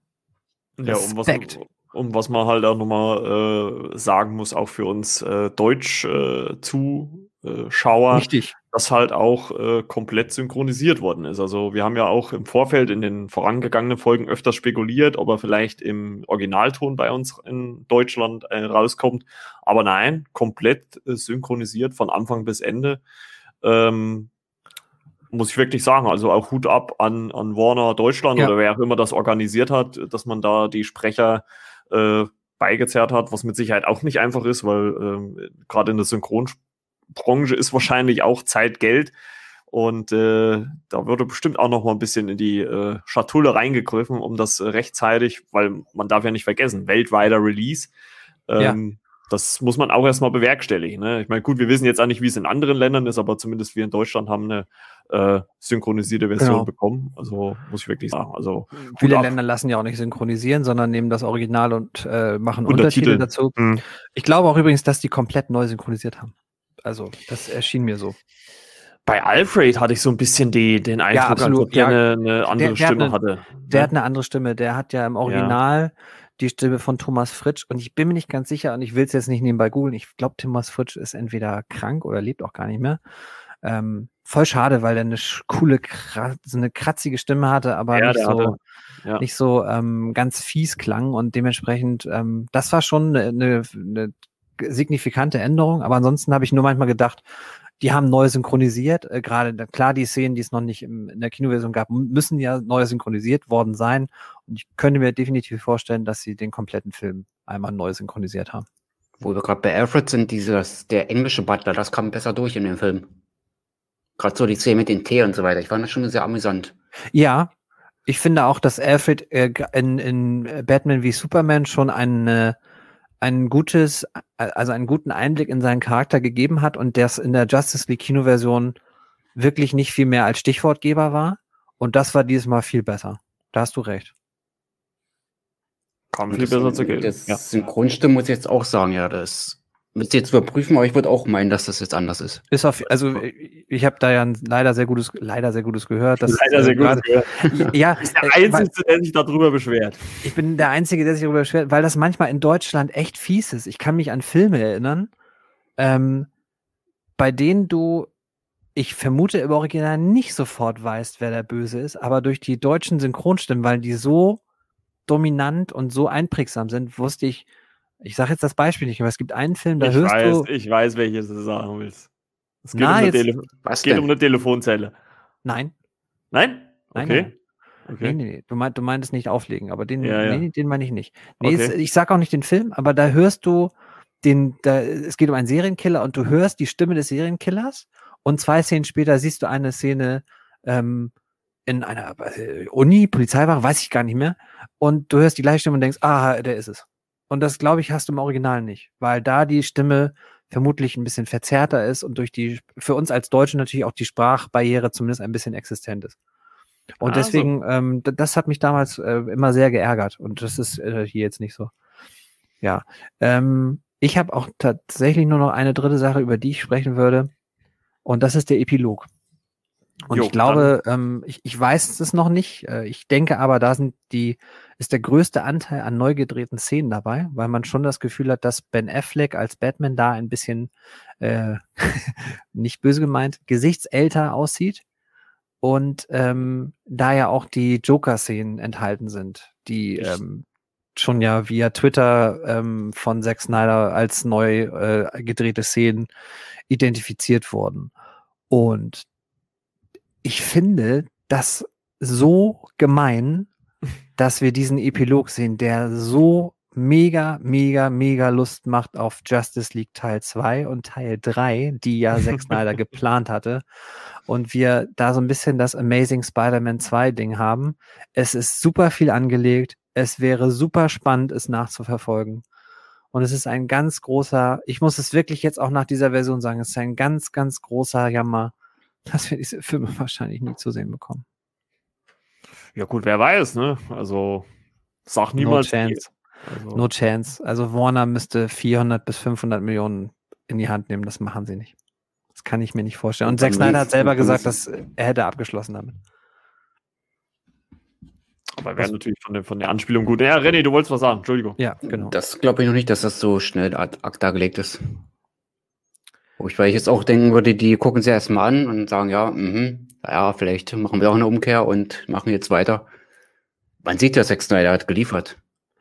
Warum soll man die ganzen Ja. jetzt da nicht auch nochmal eine Chance geben, mal zumindest erstmal drüber nachdenken? Ja, das glaube ich auch. Du wirst zwangsläufig ja auch den, den Cut ja abgenommen haben. Sprich, du musst ihn ja auch gesehen haben. Und ähm, natürlich hast du durch den Deal keine Gage dafür volle kreative Kontrolle, kannst du nicht reinreden. Aber für uns als, als, ähm, als neutrale Beobachter, äh, wir würden uns natürlich total freuen, aber ich glaube, man muss realistisch bleiben.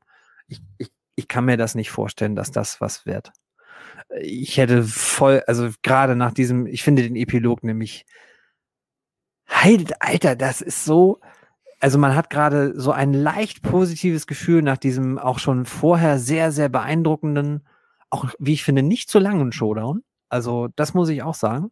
Den, der hat für mich genau das richtige, genau die richtige Länge und hat auch in dieser, durch diese Flash-Szene diese, diese emotionale Tragweite, die ich voll abgekauft habe. Auf jeden Fall. Ähm, aber dieser Epilog macht mich so lecker auf mehr und ich, ne, ist sowieso, du hast die Schokoriegel, äh, hast dir einen Fünferpack gekauft und du isst den fünften gerade auf und im letzten Bissen ist noch der meist, das meiste Karamell drin und jetzt denkst du, oh, jetzt noch zwei davon und du kriegst das nicht mehr, weil die ausverkauft sind. Das, also das ist so meine Analogie und das finde ich, ah, das ist so mein einziges, da, für mich neben dem, neben den angesprochenen zwei äh, Aspekten, dass man manchmal das Gefühl hat, man sieht so Uncut-Szenen, die auch schneidbar gewesen wären von Zack Schneider. ähm, ähm, und dem Bildformat, was man aber dem, im Kino, glaube ich, würde das nicht mehr so ins, ins Gewicht fallen, weil die Leinwand das ja aufschluckt. Aber das ist echt dieser Aspekt, so dieses, dieses Bittersüße, also dieses, wie geil wäre das, aber es wird sehr, sehr vermutlich nicht kommen. Und diese Sehr, Szenen, wo mir die Kinnlade runtergegangen ist, äh, war auch so ein Moment dabei. Dann hau mal raus. Ja, mach mal. Äh, das Metawesen, was dann in Erscheinung getreten ist, der Martial Matt, äh, Matt Hunter, ich weiß gar nicht, ob ich jetzt richtig Der ausspreche. Martian Manhunter. Genau, die meine ich ja. Wo die Tür Ja, rausgeht, dann werden die Augen rot, dann siehst du auf einmal, was ist denn jetzt hier auf einmal los? Taucht er da auf und das hat er doch dann den Arm gehabt, dann siehst du, der am Ende dann auch nochmal wieder zu Bruce Wayne fliegt und ne, kündigt in dem Moment eigentlich auch noch ein bisschen was an, ne, dass viel auf uns zukommt. Oh, also da war ich auch richtig äh, geflasht, sage ich mal so. Was für ein schönes. Wortspiel. Das passt ja. Äh, wie der Timo gerade mit der Szene, wo er bei Booster nochmal auftaucht, dann noch dieser Dialog zwischen den beiden, wo ich gesagt habe, boah, geil, ich will auch Ja. mehr haben. Ja, also du bist echt da und sitzt de- und denkst, gib mir, gib es mir bitte und ach du, ich, ich kann- es, ich, äh, gut, wir haben vor drei, äh, zwei und einem Jahr und vielleicht sogar noch vor, ja, vor zwölf Monaten auch noch, haben wir nie gedacht, dass wir mal den sagenumwobenen Zack Snyder Cut sehen und jetzt haben wir ihn. Also never say never, aber ich kann es mir nicht vorstellen. Ja. Auch aufgrund des Alters. Also ja, ich meine, ben, ja. ben Affleck hat ja auch nicht also der, der, Druck, der auf einem lastet, das hat er ja auch sehr schnell zu spüren bekommen, dass er auch selber ja sagte, nach seiner, ähm, nach der Besetzung äh, wurde ihm ja geraten, bitte nicht ins Internet zu schauen. Er schaute auf den ersten Post und sah quasi, ich, ich bringe, also nach dem Motto, einen Fan, der sagte, Ben Affleck wird Batman, ich bringe mich um, so nach dem Motto, äh, in die Richtung ging das und er hat sofort ausgeschaltet, aber Ben Affleck hat ja auch äh, immer wieder mit dem Alkohol gekämpft. Und äh, da sehen viele Experten ja auch eine Ursache in diesem großen Druck, der auf so einem Blockbuster-Film lastet. Deswegen kann ich es mir beim besten Willen nicht vorstellen. Es ist natürlich ein Jammer, ähm, dass wir auch diese angeteaserte Batman-Reihe mit Ben Affleck nicht sehen. Das werden wir de facto nicht sehen. Und ich glaube, das ist auch eines der Argumente, was gegen eine Justice League Teil 2 und Teil 3 unter Beteiligung von Zack Snyder und mit den Ideen von Zack Snyder, was dagegen spricht.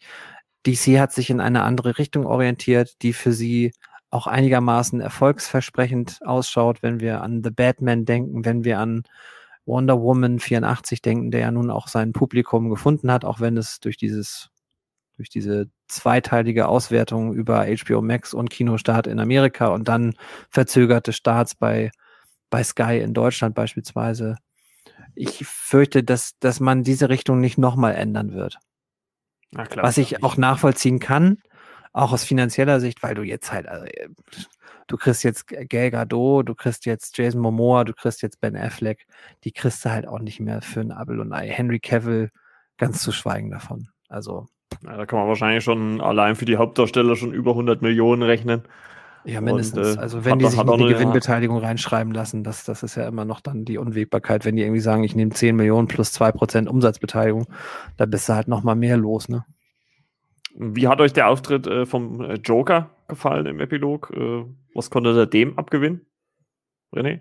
Also so ein Ton von Jared Leto hätte ich so nicht erwartet, wenn man den gesehen hat in äh, Suicide Squad, das heißt richtig ausgesprochen. Das war auch ein völlig anderer Ton. Also zumal sah er ja viel anders aus, ne? Ja, komplett. Die glatten, schmierelangen Haare sind gewichen, lange, dunkle Haare und ja, das Gesicht bzw. Mundpartie, die ähnelte doch sehr dem Heath Ledger Joker. Ja. Ach, und ich glaube, diese Karte, die er dann aus dem Mund gezaubert hatte, ich sag mal gezaubert, das war eine gleiche Karte aus Batman Begins, würde ich meinen. Die Commissioner Gordon an Batman an der vorne Abspann, die Szene gezeigt ja, hat. Ist ein, ist ein Joker auf jeden Fall, ja, das stimmt. Ja. ähm, das ist halt auch das, also wie, wie viel Bock hätte ich jetzt auf, also weil Jared Leto, um das auch zu beantworten, ich, ich fand das auch viel, viel besser als in Suicide Squad, weil es äh, nicht komplett äh, überdreht war, was er gespielt hat, sondern es hatte für mich auch was wirklich Bedrohliches. Es gibt in Suicide Squad so eine Sequenz, wo du so einen Anflug, so einen Glimps von dieser Bedrohlichkeit bekommst, aber danach ist doch eher, zu, ist es doch zu stark überdreht für mich. Und das war in dieser äh, nachgedrehten Szene fand ich es äh, fast ein Gänsehautmoment für mich. Du und, hast wenig äh, gesehen, ne? Und es hat wirklich trotzdem funktioniert, ne? Was du in Suicide Squad halt nicht hattest. Ja, genau. Also der Look erstmal war ein bisschen zurückhaltender. Ähm, ich glaube auch, wie du richtig sagtest, eher angelehnt an Heath Ledger. Und das ganze Setting scheint ja ein äh, eher so eine Suicide Squad Mission zu sein, ähm, dass er also man muss das mal vielleicht einmal kurz doch erwähnen. Es, wir sehen in einer dann als sich als Traumsequenz heraus, äh, stellt es sich heraus, sehen wir, wie Batman so eine äh, Mission Impossible äh, mit unter anderem einem auch deutlich veränderten The Flash, ähm, mit so einer Metallrüstung, ähm, ne? War der doch. Ja, so. genau, und auch von, vom Gesicht her sah er definitiv anders aus. Er hatte auch diese, diese ähm, Augen, ähm, beziehungsweise eine, also eine Art Augenklappe, die er in seinem Look im äh, Justice League-Film sonst nicht hatte. Und wir erfahren in dem Epilog unter anderem, dass anscheinend Wonder Woman und, äh, wenn ich richtig äh, drauf habe, wie es richtig drauf habe, Aquaman. Arthur ähm, Curry, genau. Arthur Curry, genau, dass die beiden äh, dahingeschieden sind und dass Superman äh, die Seiten gewechselt hat. Also dass Superman jetzt, ähm, und wir, wir wissen das ja ein bisschen aus der, aus der Szene aus der Nightmare-Sequenz aus Batman wie Superman, dass Louis Lane, ähm, und so ist ja die Idee gewesen, dass Batman äh, Superman das Wort gab, dass er Louis Lane beschützt und dieses Wort nicht einhalten konnte und Louis Lane verstorben ist und umgebracht wurde. Und ähm, daraufhin ähm, Superman böse wird und sich gegen die Justice League stellt. Und äh, wie, also wie hammerkrass, das würde ich wirklich gerne sehen. Und wiederum, das ist wirklich der Wehmutstropfen dieses Epilogs. Wir bekommen einen Teaser für etwas, was wir nie sehen. So, also so ähnlich ist das, wenn ihr euch an Alien 3 und den Teaser erinnert. Da war ja, es gibt ja den, den, die Tagline, im Weltraum hört dich niemand schreien. Und der mhm. Teaser für den dritten Alien war, am so und so vielten äh, 1993 äh, hört, dich, hört man dich auf der Erde auf jeden Fall schreien. Ich glaube, ich gebe das nicht richtig paraphrasiert wieder, aber der Clou sollte halt sein, aha, der dritte Alien spielt auf der Erde und der dritte Alien spielt ja nachweislich überall, aber nicht auf der Erde. Das ist, das ist echt halt äh, wie, richtig fies, wenn du für was lecker gemacht wurdest und es ich wiederhole mich und das, jetzt bin ich auch still gleich. du, du, wirst es äh, mit an Sicherheit grenzender Wahrscheinlichkeit wirst du es nicht kriegen. Und das ist echt, das ist das zweite Tränchen, was ich vielleicht hier, aber eher ein Tränchen des ähm, Ärgerns oder des Verzweifelns, äh, was man vergießen könnte an dieser Stelle. Und als ausführenden Produzenten hatten wir wieder Christopher Nolan dabei, ne? Er war zumindest in den Anfangscredits genannt. Und ich wäre gespannt. Ich würde gerne mal seine Meinung zu diesem Film hören, weil er sehr, also ich glaube auch schon Batman wie Superman ähm, bei weitem nicht so schlecht fand wie die Kritiker. Und ich glaube auch Zack Snyder für seinen, wie nennt man das? Für seinen Mut und für seine Unnachgiebigkeit und für seine Beharrlichkeit, glaube ich, sehr schätzt, weil Nolan, glaube ich, ähnlich ist. Der ist mir, der lässt sich halt auch gar nicht reinreden, hat aber im Vergleich zu Snyder sich auch durch Erfolg und äh, Kreativität und Qualität diesen Ruf erarbeitet, dass auch niemand reinsabbeln darf. Ja, ein größeres Standing halt, ne? Ja. Also das hat ihm ja auch gar nicht gepasst, dass da äh, Warner auf HBO Max die ganzen Kinofilme raushaut. Ne? Da, ich meine, das können sich, glaube ich, auch nicht viele Regisseure sagen, äh, leisten, so eine Meinung zu sagen dann, ne? Also, äh, aber ich glaube, es ist einer der wenigen, der sich das halt auch rausnehmen kann. Ne? Ja. Also vor allem, wenn man halt auch noch bei Warner angestellt ist. Das darf man ja auch nicht, auch nicht vergessen. Ne? Ja, angestellt ist er ja nicht, sondern er hat ja nur ja, einen Deal mit ihnen. Aber er, also, er, ich glaube, er sollte auch, äh, gab ja vor ein paar Monaten auch diese Diskussion, ich glaube, er weiß genau, was er an Warner hat. Ähm, Warner weiß, was sie an, ihn, an ihm haben. Wenn sie allerdings auch schlau wären, würden sie von den, von den Regisseuren, die sie gerade im Portfolio haben, nämlich äh, Villeneuve, Nolan, äh, mit Abstrichen dann sicherlich auch noch Snyder, dann sollten sie da auch ein bisschen drauf hören. Also äh, es mag äh, sehr, sehr, wir hatten das schon mal in einer Folge, es mag natürlich sehr, sehr verlockend sein, den eigenen Streamingdienst zu, äh, so zu supporten, wie es jetzt in der Pandemie sich vielleicht auch anbietet. Aber ich glaube, das hatten wir auch schon mal gesagt. Äh, ein anderes Modell mit etwas weniger Exklusivität für HBO Max wäre sicherlich auch möglich gewesen. Aber und würde ja die Regisseure auch stärken. Ja, genau, aber kommt ja vielleicht auch, wenn äh, endlich mal die äh, Pandemie im Griff ist und, und man dann auch global wieder mehr im Kino zeigen kann. Ich denke mal, dann, dann wird auch äh, Warner da seine Strategie, denke ich, nochmal ein bisschen zumindest anpassen. Also ja, vermute ich. Werden sie gut beraten. Ob du die Pandora-Büchse, die du geöffnet hast, wieder geschlossen bekommst und dann auf einmal den, äh, gerade den HBO Max-Usern, die natürlich auch das vielleicht, also gibt es ja auch, machen wir uns nichts vor, gibt es nicht nur in den Staaten, sondern weltweit gibt es ja auch Leute, die sagen, ich habe hier eine 80 Zoll Glotze, ich habe hier UHD, was soll ich mir im Kino das antun? Ich kann das zu Hause genauso geil, wenn nicht sogar mindestens geiler haben. Ähm, die werden dann natürlich auch eher meckern und sagen, hey, Moment, also 21 habt ihr doch jetzt hier alles bei uns äh, exklusiv laufen lassen, wozu soll ich denn noch mein Abo jetzt haben? Ich kündige. Und das ist ähm, äh, zweischneidig. Ich bin, bin gespannt. Ich hoffe auch auf euren Optimismus hinsichtlich des Kinos. Gerade nachdem ich heute an unserem Kino hier vor Ort vorbeigefahren bin und wirklich sah, dass die Kinoplakate, die da äh, groß dran waren, ungefähr anderthalb Jahre alt sind und dachte, mhm. oh mein mhm. Gott, das sieht ja mhm. aus wie bei I Am Legend so halbwegs. Ähm, ist das Gras schon so hoch dort? Bitte? Ist das Gras schon so hoch dort? Ja, ja. You, you, the grass could be greener, aber es ist immer grüner auf der anderen Seite, das wisst ihr ja. ja, wollen wir es mal nicht hoffen. Ne? Also wir wollen mal das wirklich positiv denken, auch wenn es natürlich im Moment, muss man ja auch fairerweise sagen, nicht, nicht gut aussieht, äh, was die ganze Situation angeht, aber die Hoffnung stirbt zuletzt und äh, dass wir halt auch irgendwann wieder zur Normalität halt zurückkehren können. Ja, gibt es sonst noch irgendwie einen Punkt oder eine Szene oder irgendwas, was euch ähm, in diesen vier Stunden aufgefallen ist oder was euch äh, in Erinnerung, gut in Erinnerung geblieben ist. Oder vielleicht auch schlecht, kann man ja vielleicht auch äh, dazu sagen. Das Kostüm von Superman, das schwarze. Definitiv gut. Wurde ja äh, im Originalfarben gedreht, ne? aber Zack Snyder wollte es ja so haben, damit, damit sie es dann im Nachhinein in Schwarz äh, machen können. Also das muss man ja auch dazu sagen, dass, dass dieser Eintritt äh, in den Finalkampf äh, deutlich anders ist wie ähm, in der 217er Version und fand ich auch cooler, muss ich sagen. also dann. Äh, ist viel logischer auch. Also ja. du denkst bei einigen Stellen, es gab ja auch mal das Gerücht, dass ähm, im Snyder, in Snyders Version, in der, in der ursprünglichen Version äh, Darkseid oder Steppenwolf vielleicht seine Finger im Spiel hätte und deswegen Superman auf einmal ähm, zunächst zumindest die Justice League angreift. Aber äh, Pustekuchen, es ist ähm, ganz normal so, und es war von Anfang an auch so vorgesehen, dass Superman einfach kurz nicht weiß, wer, wer oder was er ist und dass in dem Fall diese Fehlinterpretation, äh, Lois ist der Schlüssel, natürlich ähm, diese Szene sinnvoll macht, dann aber auch gleichzeitig äh, für die Zukunft ja.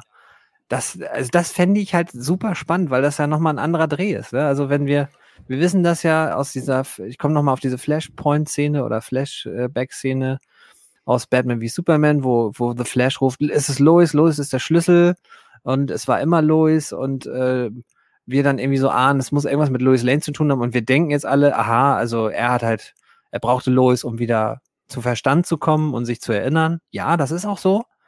Aber es gibt halt noch eine zweite Ebene, äh, Ebene dabei. Und die würden wir dann ja in, ich glaube, Justice League äh, Part 2 von Zack Snyder, hätten wir sie gesehen. Ja, schade. Ich, mir ist noch aufgefallen, ich fand Arthur, äh, Arthur Curry, Schrägstrich Aquaman, in der Snyder-Version, in der ursprünglichen Version. Ich versuche mir jetzt einfach äh, zu anzugewöhnen, äh, dass ich ursprüngliche Version sage. äh, äh, ist, für mich, ist für mich der blasseste der Justice League. Hätte ich nie gedacht. Aber ähm, hm. hat seinen einen Moment, hm. nämlich äh, im Kanalsystem, wie in der Kinofassung. In der Kinofassung hatte er so ein bisschen dieses, äh, ich hau mir so einen Spruch raus und fertig. Und hier, hier ist er vielleicht der größte, ja, ist vielleicht der größte Kritiker dieser Idee, ähm, mit, der, mit der Mutterbox Superman wiederzubeleben. Aber ansonsten gibt er einem nicht so viel. Er hat eine etwas ausführlichere Einführung, ähm, weil ja auch der Film so sein, sein Vorspann zeigt viel epischer diese Reise von Bruce Wayne hin zu, zu einem, ja, arktischen oder zumindest äh, im kühlen gelegenen Dorf. Aber viel mehr ist es dann bei ihm ja auch nicht. Und ja, es gibt da noch ein paar mehr Szenen in Atlantis oder unter Wasser. Vulko, also Willem Dafoe, ist dann auch mit an Bord. Aber ansonsten fand ich Aquaman hatte, hatte nicht nur am wenigsten Screentime, sondern also war auch am ehesten verzichtbar. Wie Vielleicht deswegen, weil er danach seinen Film dann hatte, ne, sein Solofilm. Ja, umso, also umso, umso spannender ihn dann da aber einzuführen. Ne? Also um zu sagen, also wir hauen jetzt auch noch Aquaman in die Justice League, obwohl der vorher keinen Einzelfilm hatte und wir jetzt so im Nachhinein äh, den Einzelfilm natürlich kennen. Also wir können ja die letzten drei Jahre nicht so zurückspulen oder äh, aus der Gedächt aus der Erinnerung nehmen. Und das finde ich, das hatte ich glaube ich auch schon mal gesagt zu Anfang der Besprechung.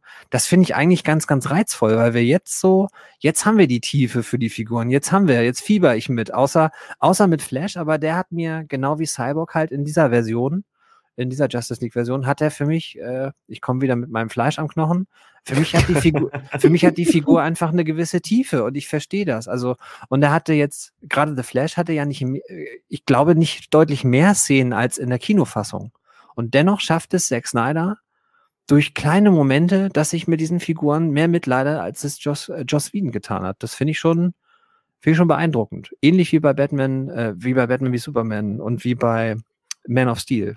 Mit so kleinen, kleinen Kniffen, so kleinen Tricks, so aus der, so ähnlich wie J.J. Abrams eigentlich. Der auch nicht viel braucht, um so eine Figur eine gewisse Tiefe zu geben, ohne dass man jetzt äh, 30, 40 Minuten da irgendwie was einführen muss, sondern der macht so zwei, drei Momente, wenn ich so an die Star Trek, an die neuen denke, so, ja, Kirk ist badass, weil wir zeigen einmal wieder als Kind da auf einen Abhang zura äh, zuras und wir zeigen einmal wieder, wieder mit irgendwelchen. Ja, genau, also du, du weißt sofort, aha, Draufgänger. Äh, du weißt, äh, durch, den, durch den Vorspann, der hat keine, keinen Vater mehr, den hat er verloren. Ähm, oder keine Eltern mehr, muss man ja deutlicher sagen. und du weißt dann, siehst dieses Szene und denkst, alles klar, dem ist ziemlich viel scheißegal, fertig, weiß ich.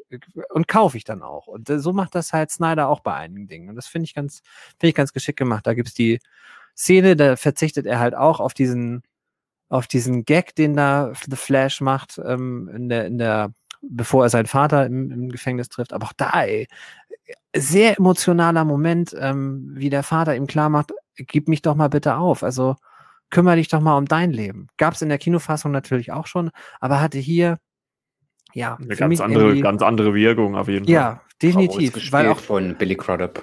Genau, und es gibt halt vorher nicht dieses Alberne, also diese Szene, wo äh, hinter ihm der Typ halt sagt, mach mal schneller und er malt ihm halt eben mal hier mit dem Edding eine Brille auf. Es ist halt, es war in der Kino, ich will die Kinoversion auch nicht komplett verteufeln, äh, fand ich damals schon irgendwie lustig, aber ich sag's nochmal, ich brauche, wenn ich, wenn ich den Marvel-typischen Humor will, dann kaufe ich Marvel, dann nehme ich Marvel, dann gehe ich ins Kino und gucke Marvel-Filme. Wenn ich was anderes haben will, wenn ich einen anderen Ton will, war für mich äh, oder wäre für mich DC immer bis zu dieser Justice League 17 Nummer, ähm, wäre es meine Anlaufstelle gewesen und ist es jetzt durch den Snyder Cut wieder geworden wird es aber wahrscheinlich, äh, ja, wir, wir schauen mal, wie es die anderen Solo-Filme so. Die Szene so zum Schluss mit Flash und seinem Vater im Knast, wo ihm dann nochmal besucht, das fand ich auch tiefer als im Snyder Cut. Also der Vater hat sich viel mehr gefreut, das war in der U-Version nicht drin. Ja, stimmt. Ich weiß auch gar nicht, besucht er ihn nochmal in, in der Kinofassung?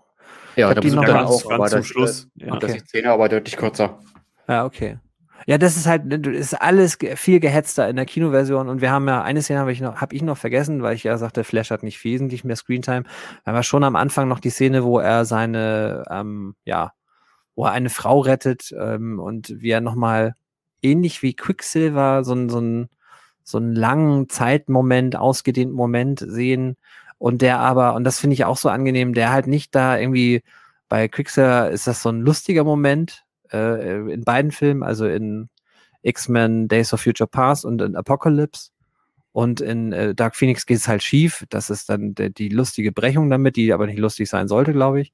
Und hier haben wir aber eine, es ist schon wieder eher emotional und eher nicht lustig gemacht, sondern ähm, also mir macht das Snyder innerhalb von wenigen Momenten klar, dass es zwischen diesen beiden Figuren, also zumindest von, von ähm, Barry Allen aus, dass der sich verknallt hat in die Frau. Und das finde ich schon gigantisch, dass er das in einer Sequenz mir verkaufen kann. Und das soll wohl auch in den Comics seine Freundin sein. Ich habe jetzt genau. die Tauch gelesen, äh, dass die noch auftauchen könnte. Dass es ja, also seine Freundin ist. Die soll ja auch im Flashpoint wohl auftauchen, während Billy Kudrup ja neu besetzt wird. Also die Vater, die Figur des Vaters wird dann neu besetzt werden. Was natürlich ein bisschen schade ist, aber man muss ja auch wissen, Billy Kudrow hat ja auch in Watchmen Dr. Manhattan für Zack Snyder gespielt. Das heißt, da ist natürlich auch so eine persönliche Verbindung, ähnlich wie bei Nolan mit Michael Caine und Killian Murphy. Also, dass Nolan immer gerne Tom Hardy auch, dass er immer gleiche Darsteller benutzt, mit denen er gute Erfahrungen gemacht hat. Das macht Snyder ja ähnlich. Und das erklärt vielleicht auch, warum in Flashpoint dann eine andere, eine andere Person den Vater von Barry Allen spielt. Auch da bin ich äh, noch mal mehr gehypt. Voll Bock auf Flashpoint jetzt. Ja, also müssen wir auf jeden Fall mal gespannt sein, was da äh, André Muschetti draus macht. Ne? Also ja. schauen wir mal. Also auf jeden Fall, äh, wie man zumindest von euch zwei auf jeden Fall hört, äh, großes äh, äh Positive und äh, wie ich es ja auch schon gesagt habe, es ist halt einfach eine astreine äh, Comic-Verfilmung, die sich halt für ihre Helden ja deutlich mehr äh, Zeit nimmt, wie noch äh, die 217er Version. Und ähm, Klar, natürlich ist auch nicht alles perfekt, das haben wir ja auch schon thematisiert, aber ähm, es ist trotzdem eine große Steigerung zu dem, was wir 2017 gesehen haben. Und wie gesagt, wie ich es auch schon zu Beginn gesagt habe, es ist schon äh, auffällig, wie viele Szenen da im Schnitt verloren gegangen sind, die jetzt äh, wieder hinzugefügt worden sind. Ähm, auch wenn man natürlich die ein oder andere äh, Sekunde da auch hätte weglassen können, ne, wie das Treppengehen, was ja Timo schon angesprochen hat. Aber im Groben und Ganzen wirklich sehr unterhaltsam. Ein paar Minuten weniger vielleicht wären okay gewesen oder ein bisschen besser gewesen, aber an, in Summe äh, richtig in Ordnung. Und ja, mal gucken, was die Zeit so bringt. Äh, wie Stimo schon sagt, äh, muss man halt äh, wahrscheinlich die Version, die hier angeteasert wird, werden wir höchstwahrscheinlich so nicht zu sehen bekommen, aber warten wir es mal ab. Äh, ich meine, wir wir haben es ja auch schon gesagt, ne, wir haben ja nie damit gerechnet, den Snyder Cut zu sehen. Also wer weiß, was so in Zukunft äh, sonst noch alles äh, passiert. Das, was kommt, das lässt er hoffen, ne? Das Suicide Squad 2 äh, von James Gunn. Wo man sagt, ist er auch so sein eigener Visionär und der macht auch seine Arbeit vielleicht. Sieht zum Beispiel ja, genauso aus wie bei Snyder, dass, der, dass er den machen lassen, so wie es er bei Guardians of the Galaxy gemacht hat, dass seine ganz besondere Note da drin ist und dass es doch halt an seinen Erfolg finden wird.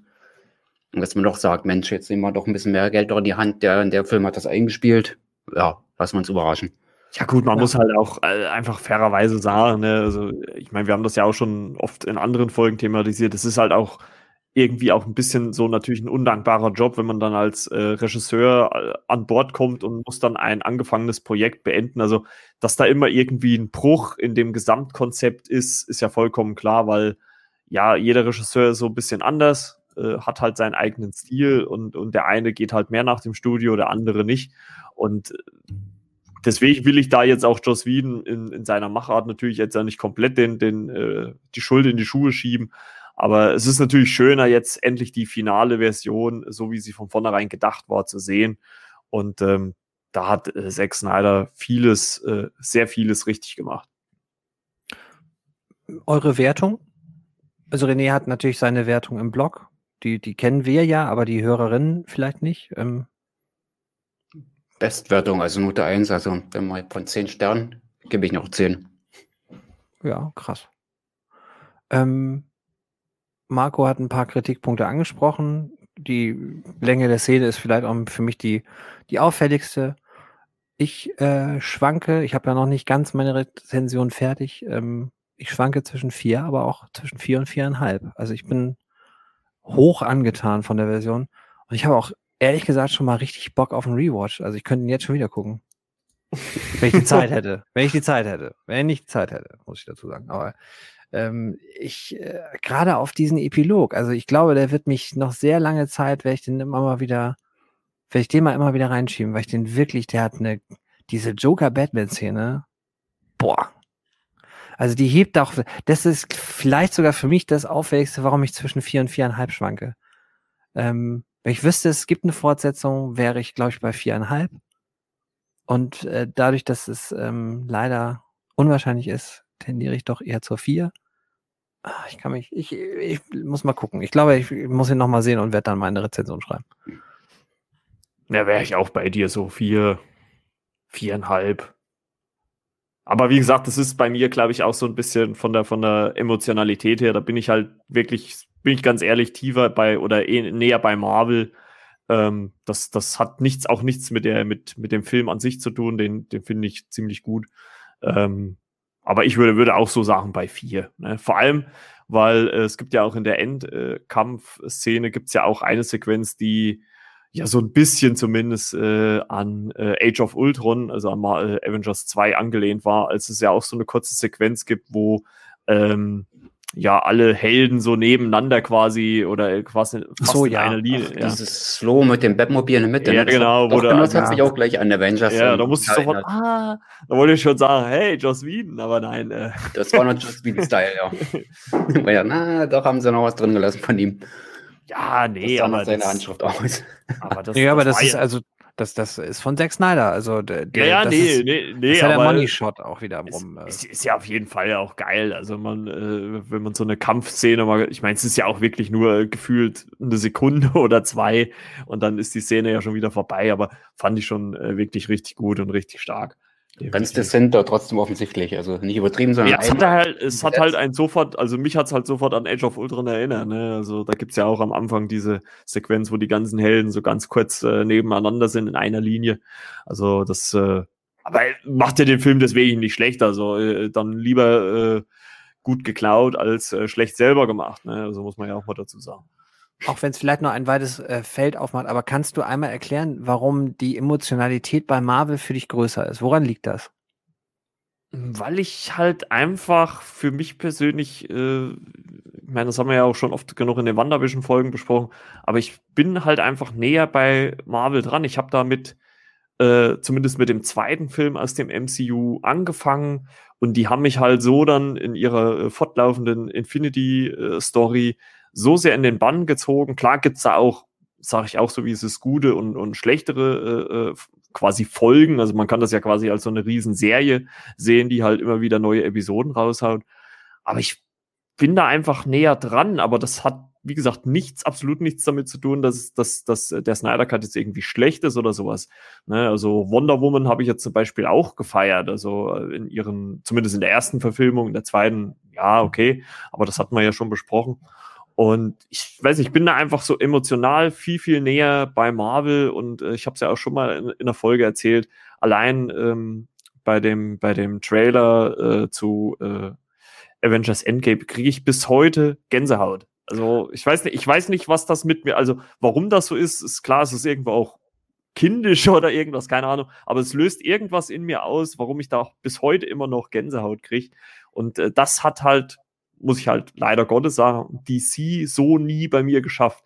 Also außer vielleicht, ich glaube, ein Film, der da am nächsten dran kam, aber äh, da erzähle ich jetzt, glaube ich, auch nichts äh, äh, Verwunderliches, ist halt äh, The Dark Knight ähm, der auch eine ähnliche äh, Gänsehaut bei mir erzeugt hat. Also, ähm, aber ansonsten alle anderen, aber wie gesagt, das ist halt einfach auch so ein bisschen persönlicher Geschmack. Also, das hat ja, hat ja nichts mit dem Film per se zu tun.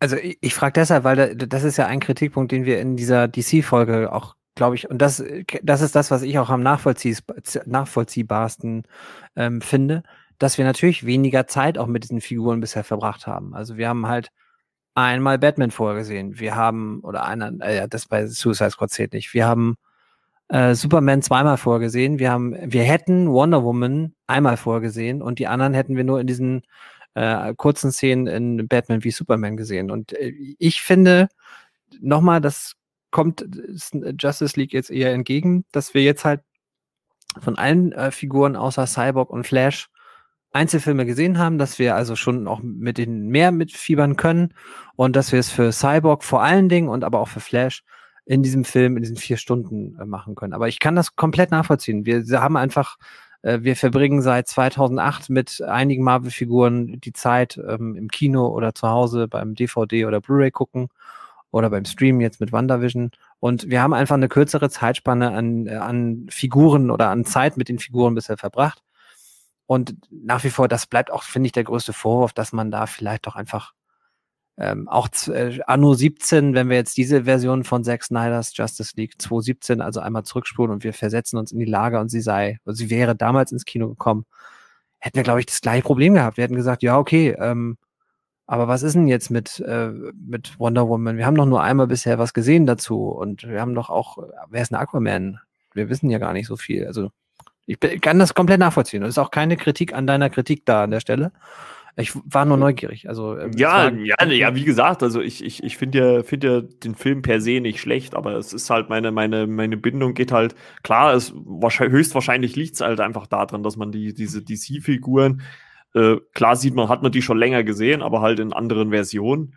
Und das kann schon sein, dass da halt Marvel halt einfach durch die lange Vorlaufzeit, äh, die sie jetzt auch haben, ähm, ich meine, man kann ja einfach nur mal spinnen, wenn man nach fünf Jahren schon Avengers Endgame gebracht hätte, hätte er, glaube ich, auch nie diesen Impact äh, gehabt, äh, den er jetzt letztendlich hatte nach äh, zehn, elf Jahren. Ne? Also das, das muss man ja auch ganz klar sagen. Ne? Mhm. Also das, das wird schon de dem geschuldet sein, aber Marvel hat es halt einfach geschafft, innerhalb dieser elf Jahren so eine große Geschichte aufzubauschen, wo man dann halt einfach mitgefiebert hat, auch wenn er jetzt äh, nicht mehr der erfolgreichste Film aller Zeiten ist, aber ähm, trotzdem, also das, äh, aber das, das macht ja, wie gesagt, den Snyder Cut oder allgemein DC nicht schlechter. Also äh, ich finde das ja gerade gut und Timo, du hast es ja nur auch angesprochen, dass halt DC eher eine andere Richtung verfolgt. Und, und das habe ich ja auch schon oft genug gesagt. Ich brauche das ja nicht. Ich will ja nicht noch einmal, weil ich glaube, genau. dann hätte ich noch weniger Interesse an DC-Filmen. Wenn ich genau das ja. Gleiche bekäme, äh, genau. äh, was bei Marvel ist, bloß steht halt DC äh, als äh, im Vorspann äh, anstatt Marvel. Das, das brauche ich ja nicht. Also ich, ich, ich ich finde das auch gut, dass da jetzt zum Beispiel auch äh, Sony äh, so ein bisschen halt, obwohl die natürlich auch schon ziemlich an Marvel dran sind, aber halt auch so ein bisschen ihren eigenen Weg machen bei den Solo-Verfilmungen, wenn sie jetzt, also welche halt noch solo kommen, also viele sind es ja nicht mehr, aber das äh, finde ich gerade gut. Also vielleicht steigt das auch wieder mit der Zeit. Also man weiß ja jetzt auch nicht so genau, wie es äh, mit DC, abgesehen von äh, ja, Aquaman 2, Wonder Woman 3 und äh, Flash, äh, dem Flash-Film, ähm, weitergeht, was da jetzt dann alles noch so, oder halt äh, The Batman, ne? also da, ich glaube, das ist für mich stand jetzt erstmal so die größte Wundertüte, wie ich den dann so finde. Ähm, mhm. Das kann ich jetzt noch gar nicht so nach dem ersten Teaser sagen, ob ich das jetzt gut oder schlecht finden soll. Also da, also da muss ich auf jeden Fall den Film gucken, um das äh, letztendlich zu beurteilen. Aber es ist halt einfach, glaube ich, auch einfach diese Zeit, die man mit den Figuren verbracht hat und ähm, die da die größte Rolle spielt, was, wie gesagt, DC ja in dem Sinne nicht schlechter macht. Ja, halt es wird halt spannend zu sehen, ob DC sich vielleicht auch durch den Snyder Cut oder die, durch Snyders Version für, für zukünftiges wieder so ein bisschen selber ein Bein gestellt hat, weil jetzt natürlich, also der, der ist trendete und trendet aktuell natürlich der, der Hashtag nach dem Release des Snyder Cut ja wahr geworden ist und Release die Air Cut äh, noch so ein bisschen rumwabert, ähm, geht es jetzt um Restore the Snyderverse. Das heißt, jetzt wollen die Fans diese Version weitergeführt haben und äh, ja, Warner DC steht jetzt da und sagt, ja, aber wir haben jetzt aber schon von Matt Reeves einen Batman-Film mit Robert Pattinson und äh, hm, was machen wir denn nun mit euch? Ne? Also das, äh, das ist, ich glaube, ich glaube DC und Warner und das wollen wir, wir wollen jetzt nicht die Schuhe in die Schuld bei den Fans oder bei sonst wem sehen, sondern das hat sich DC und Warner vor allen Dingen auch schon selber eingebrockt, dass man a keine Geduld hatte, um etwas äh, vernünftig aufbauen zu können und natürlich hat auch Zack Snyder sich äh, eventuell zu schnell dazu entschlossen, diese große Nummer zu fahren. Das will ich auch nicht verhehlen. Ich will jetzt hier nicht als Snyder-Jünger aus dem Podcast gehen. Aber das ist schon, schon krass. Also du, du hast so wirklich das Gefühl, als könntest du als, als Warner DC Verantwortlicher es momentan Pest oder Cholera, so nach dem Motto. Also wie, wie kriege ich denn jetzt meine Fans vergrault? Jetzt gebe ich ihnen die Snyder-Version, aber jetzt, äh, ach, jetzt wollen sie sogar noch das Universe äh, restored haben.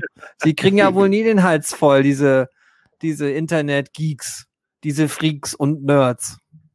Ja, ja ich glaube. Ist halt die Kehrseite Meda der Medaille. Ne? ja, ich glaube, im Endeffekt kannst du es eh nicht äh, jeden recht machen. Das ähm, aber oh, ich, das ist jetzt aber drei Euro ins Phrasenschwein. Ja, das ist. ja, das, das, das kannst du dann morgen mit deinem Bruder mal.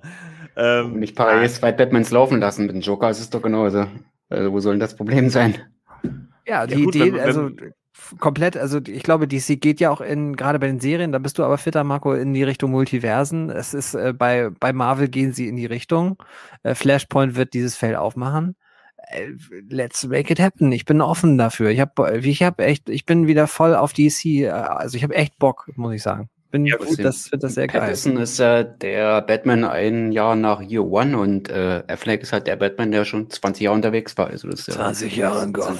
Zwei Kontraste, ne? Und äh, Patterson ist dann auch nicht der bullige Batman, ne? Der wird ja dann erst noch später. Ja, wobei der, also wenn ich da den Trailer richtig interpretiere, geht er auch schon ordentlich auf die Socken. Also Schon, ja, der, schon krass. Der, jetzt noch nicht extrem, aber ja, man sieht schon ein bisschen was, aber ja, also, da könnte halt noch ein bisschen mehr kommen, wenn man dem Affleck aus Batman wie Superman gegenüberstellt. Also, boah, schauen wir mal. Ja, das war, äh, da muss man echt mal sagen, was haben wir gar nicht in der Folge erwähnt, wie sich Ben Affleck da aber gebufft hat, ey, Respekt. Also. Ja, wenn, wenn man da hier die Traktorreifen umherzieht, ne, da, genau. da, da kriegt man schon Muskeln, ne? Ja, schön bei Eurosport gesehen früher, das ist super. Ja, ja, genau. so, ähm, haben sie sich ihre Trainings abgeguckt hier. Ja, genau. Das muss gemacht werden. Ja, da haben wir es ja ganz gut abgefrühstückt. Oder René, hast du noch was? Mir fällt jetzt weiter ein, also was ich sagen wollte, habe ich gesagt, das passt eigentlich. Einzuwenden hatte ich nichts. Nö, das ist eigentlich eine runde Sache, würde ich meinen. Das sei denn, Timo hat noch was, sei denn, du hast noch was. Nee, ich habe ich hab jetzt auch nochmal zwei neue Themen aufgemacht. Ich, jetzt reicht's auch. jetzt, jetzt aber gut. Jetzt aber jetzt, gut. Jetzt, jetzt muss auch mal Schluss sein. Machen wir eine Schleife drum. Äh, können wir das Black Adam ab April äh, getrickt Ach ja, den gibt's ja auch noch. Dwayne. The Rock Johnson. Finally, The Rock. Ja. Und äh, Batman ist, ist abgedreht, ne? Sie haben es geschafft. Also wir hoffen, dass da jetzt nicht mehr so viel dazwischen kommt, der Post-Production. Also er ist erstmal abgedreht. Naja gut, ich sag mal, Post-Production ist ja, sollte ja, ja eigentlich gar kein Problem. Ist ja auch eigentlich passend, dass Batman-Robert Pattinson Corona hatte, weil Fledermaus und so. Ne, egal. Ja. ja. jetzt müssen wir auch wirklich Schluss machen. Wer soll, die, wer soll sich denn den Scheiß sonst anhören? Eine Stunde 40. Komm. Ja. Ähm, ich mache heute, mach heute keine Werbung. Ähm, ich habe ähm, schon so viel geredet. Achso, ich dachte schon, das Konto ist voll, deswegen muss ich gar nicht mehr. Ja, sowieso. sowieso. Bring, Ab- bring, bring. absolut, Was absolut. war nochmal deine Superkraft? Ich bin reich. Ach, ja, gut, Freunde, dann haben wir es. Äh, äh, danke fürs Zuhören. Äh, danke, René, dass du dabei warst. Hat Spaß gemacht, bis zum nächsten Mal auf jeden Fall, ne? Genau, und danke, Timo. Tschüssi. Tschüss, tschüss.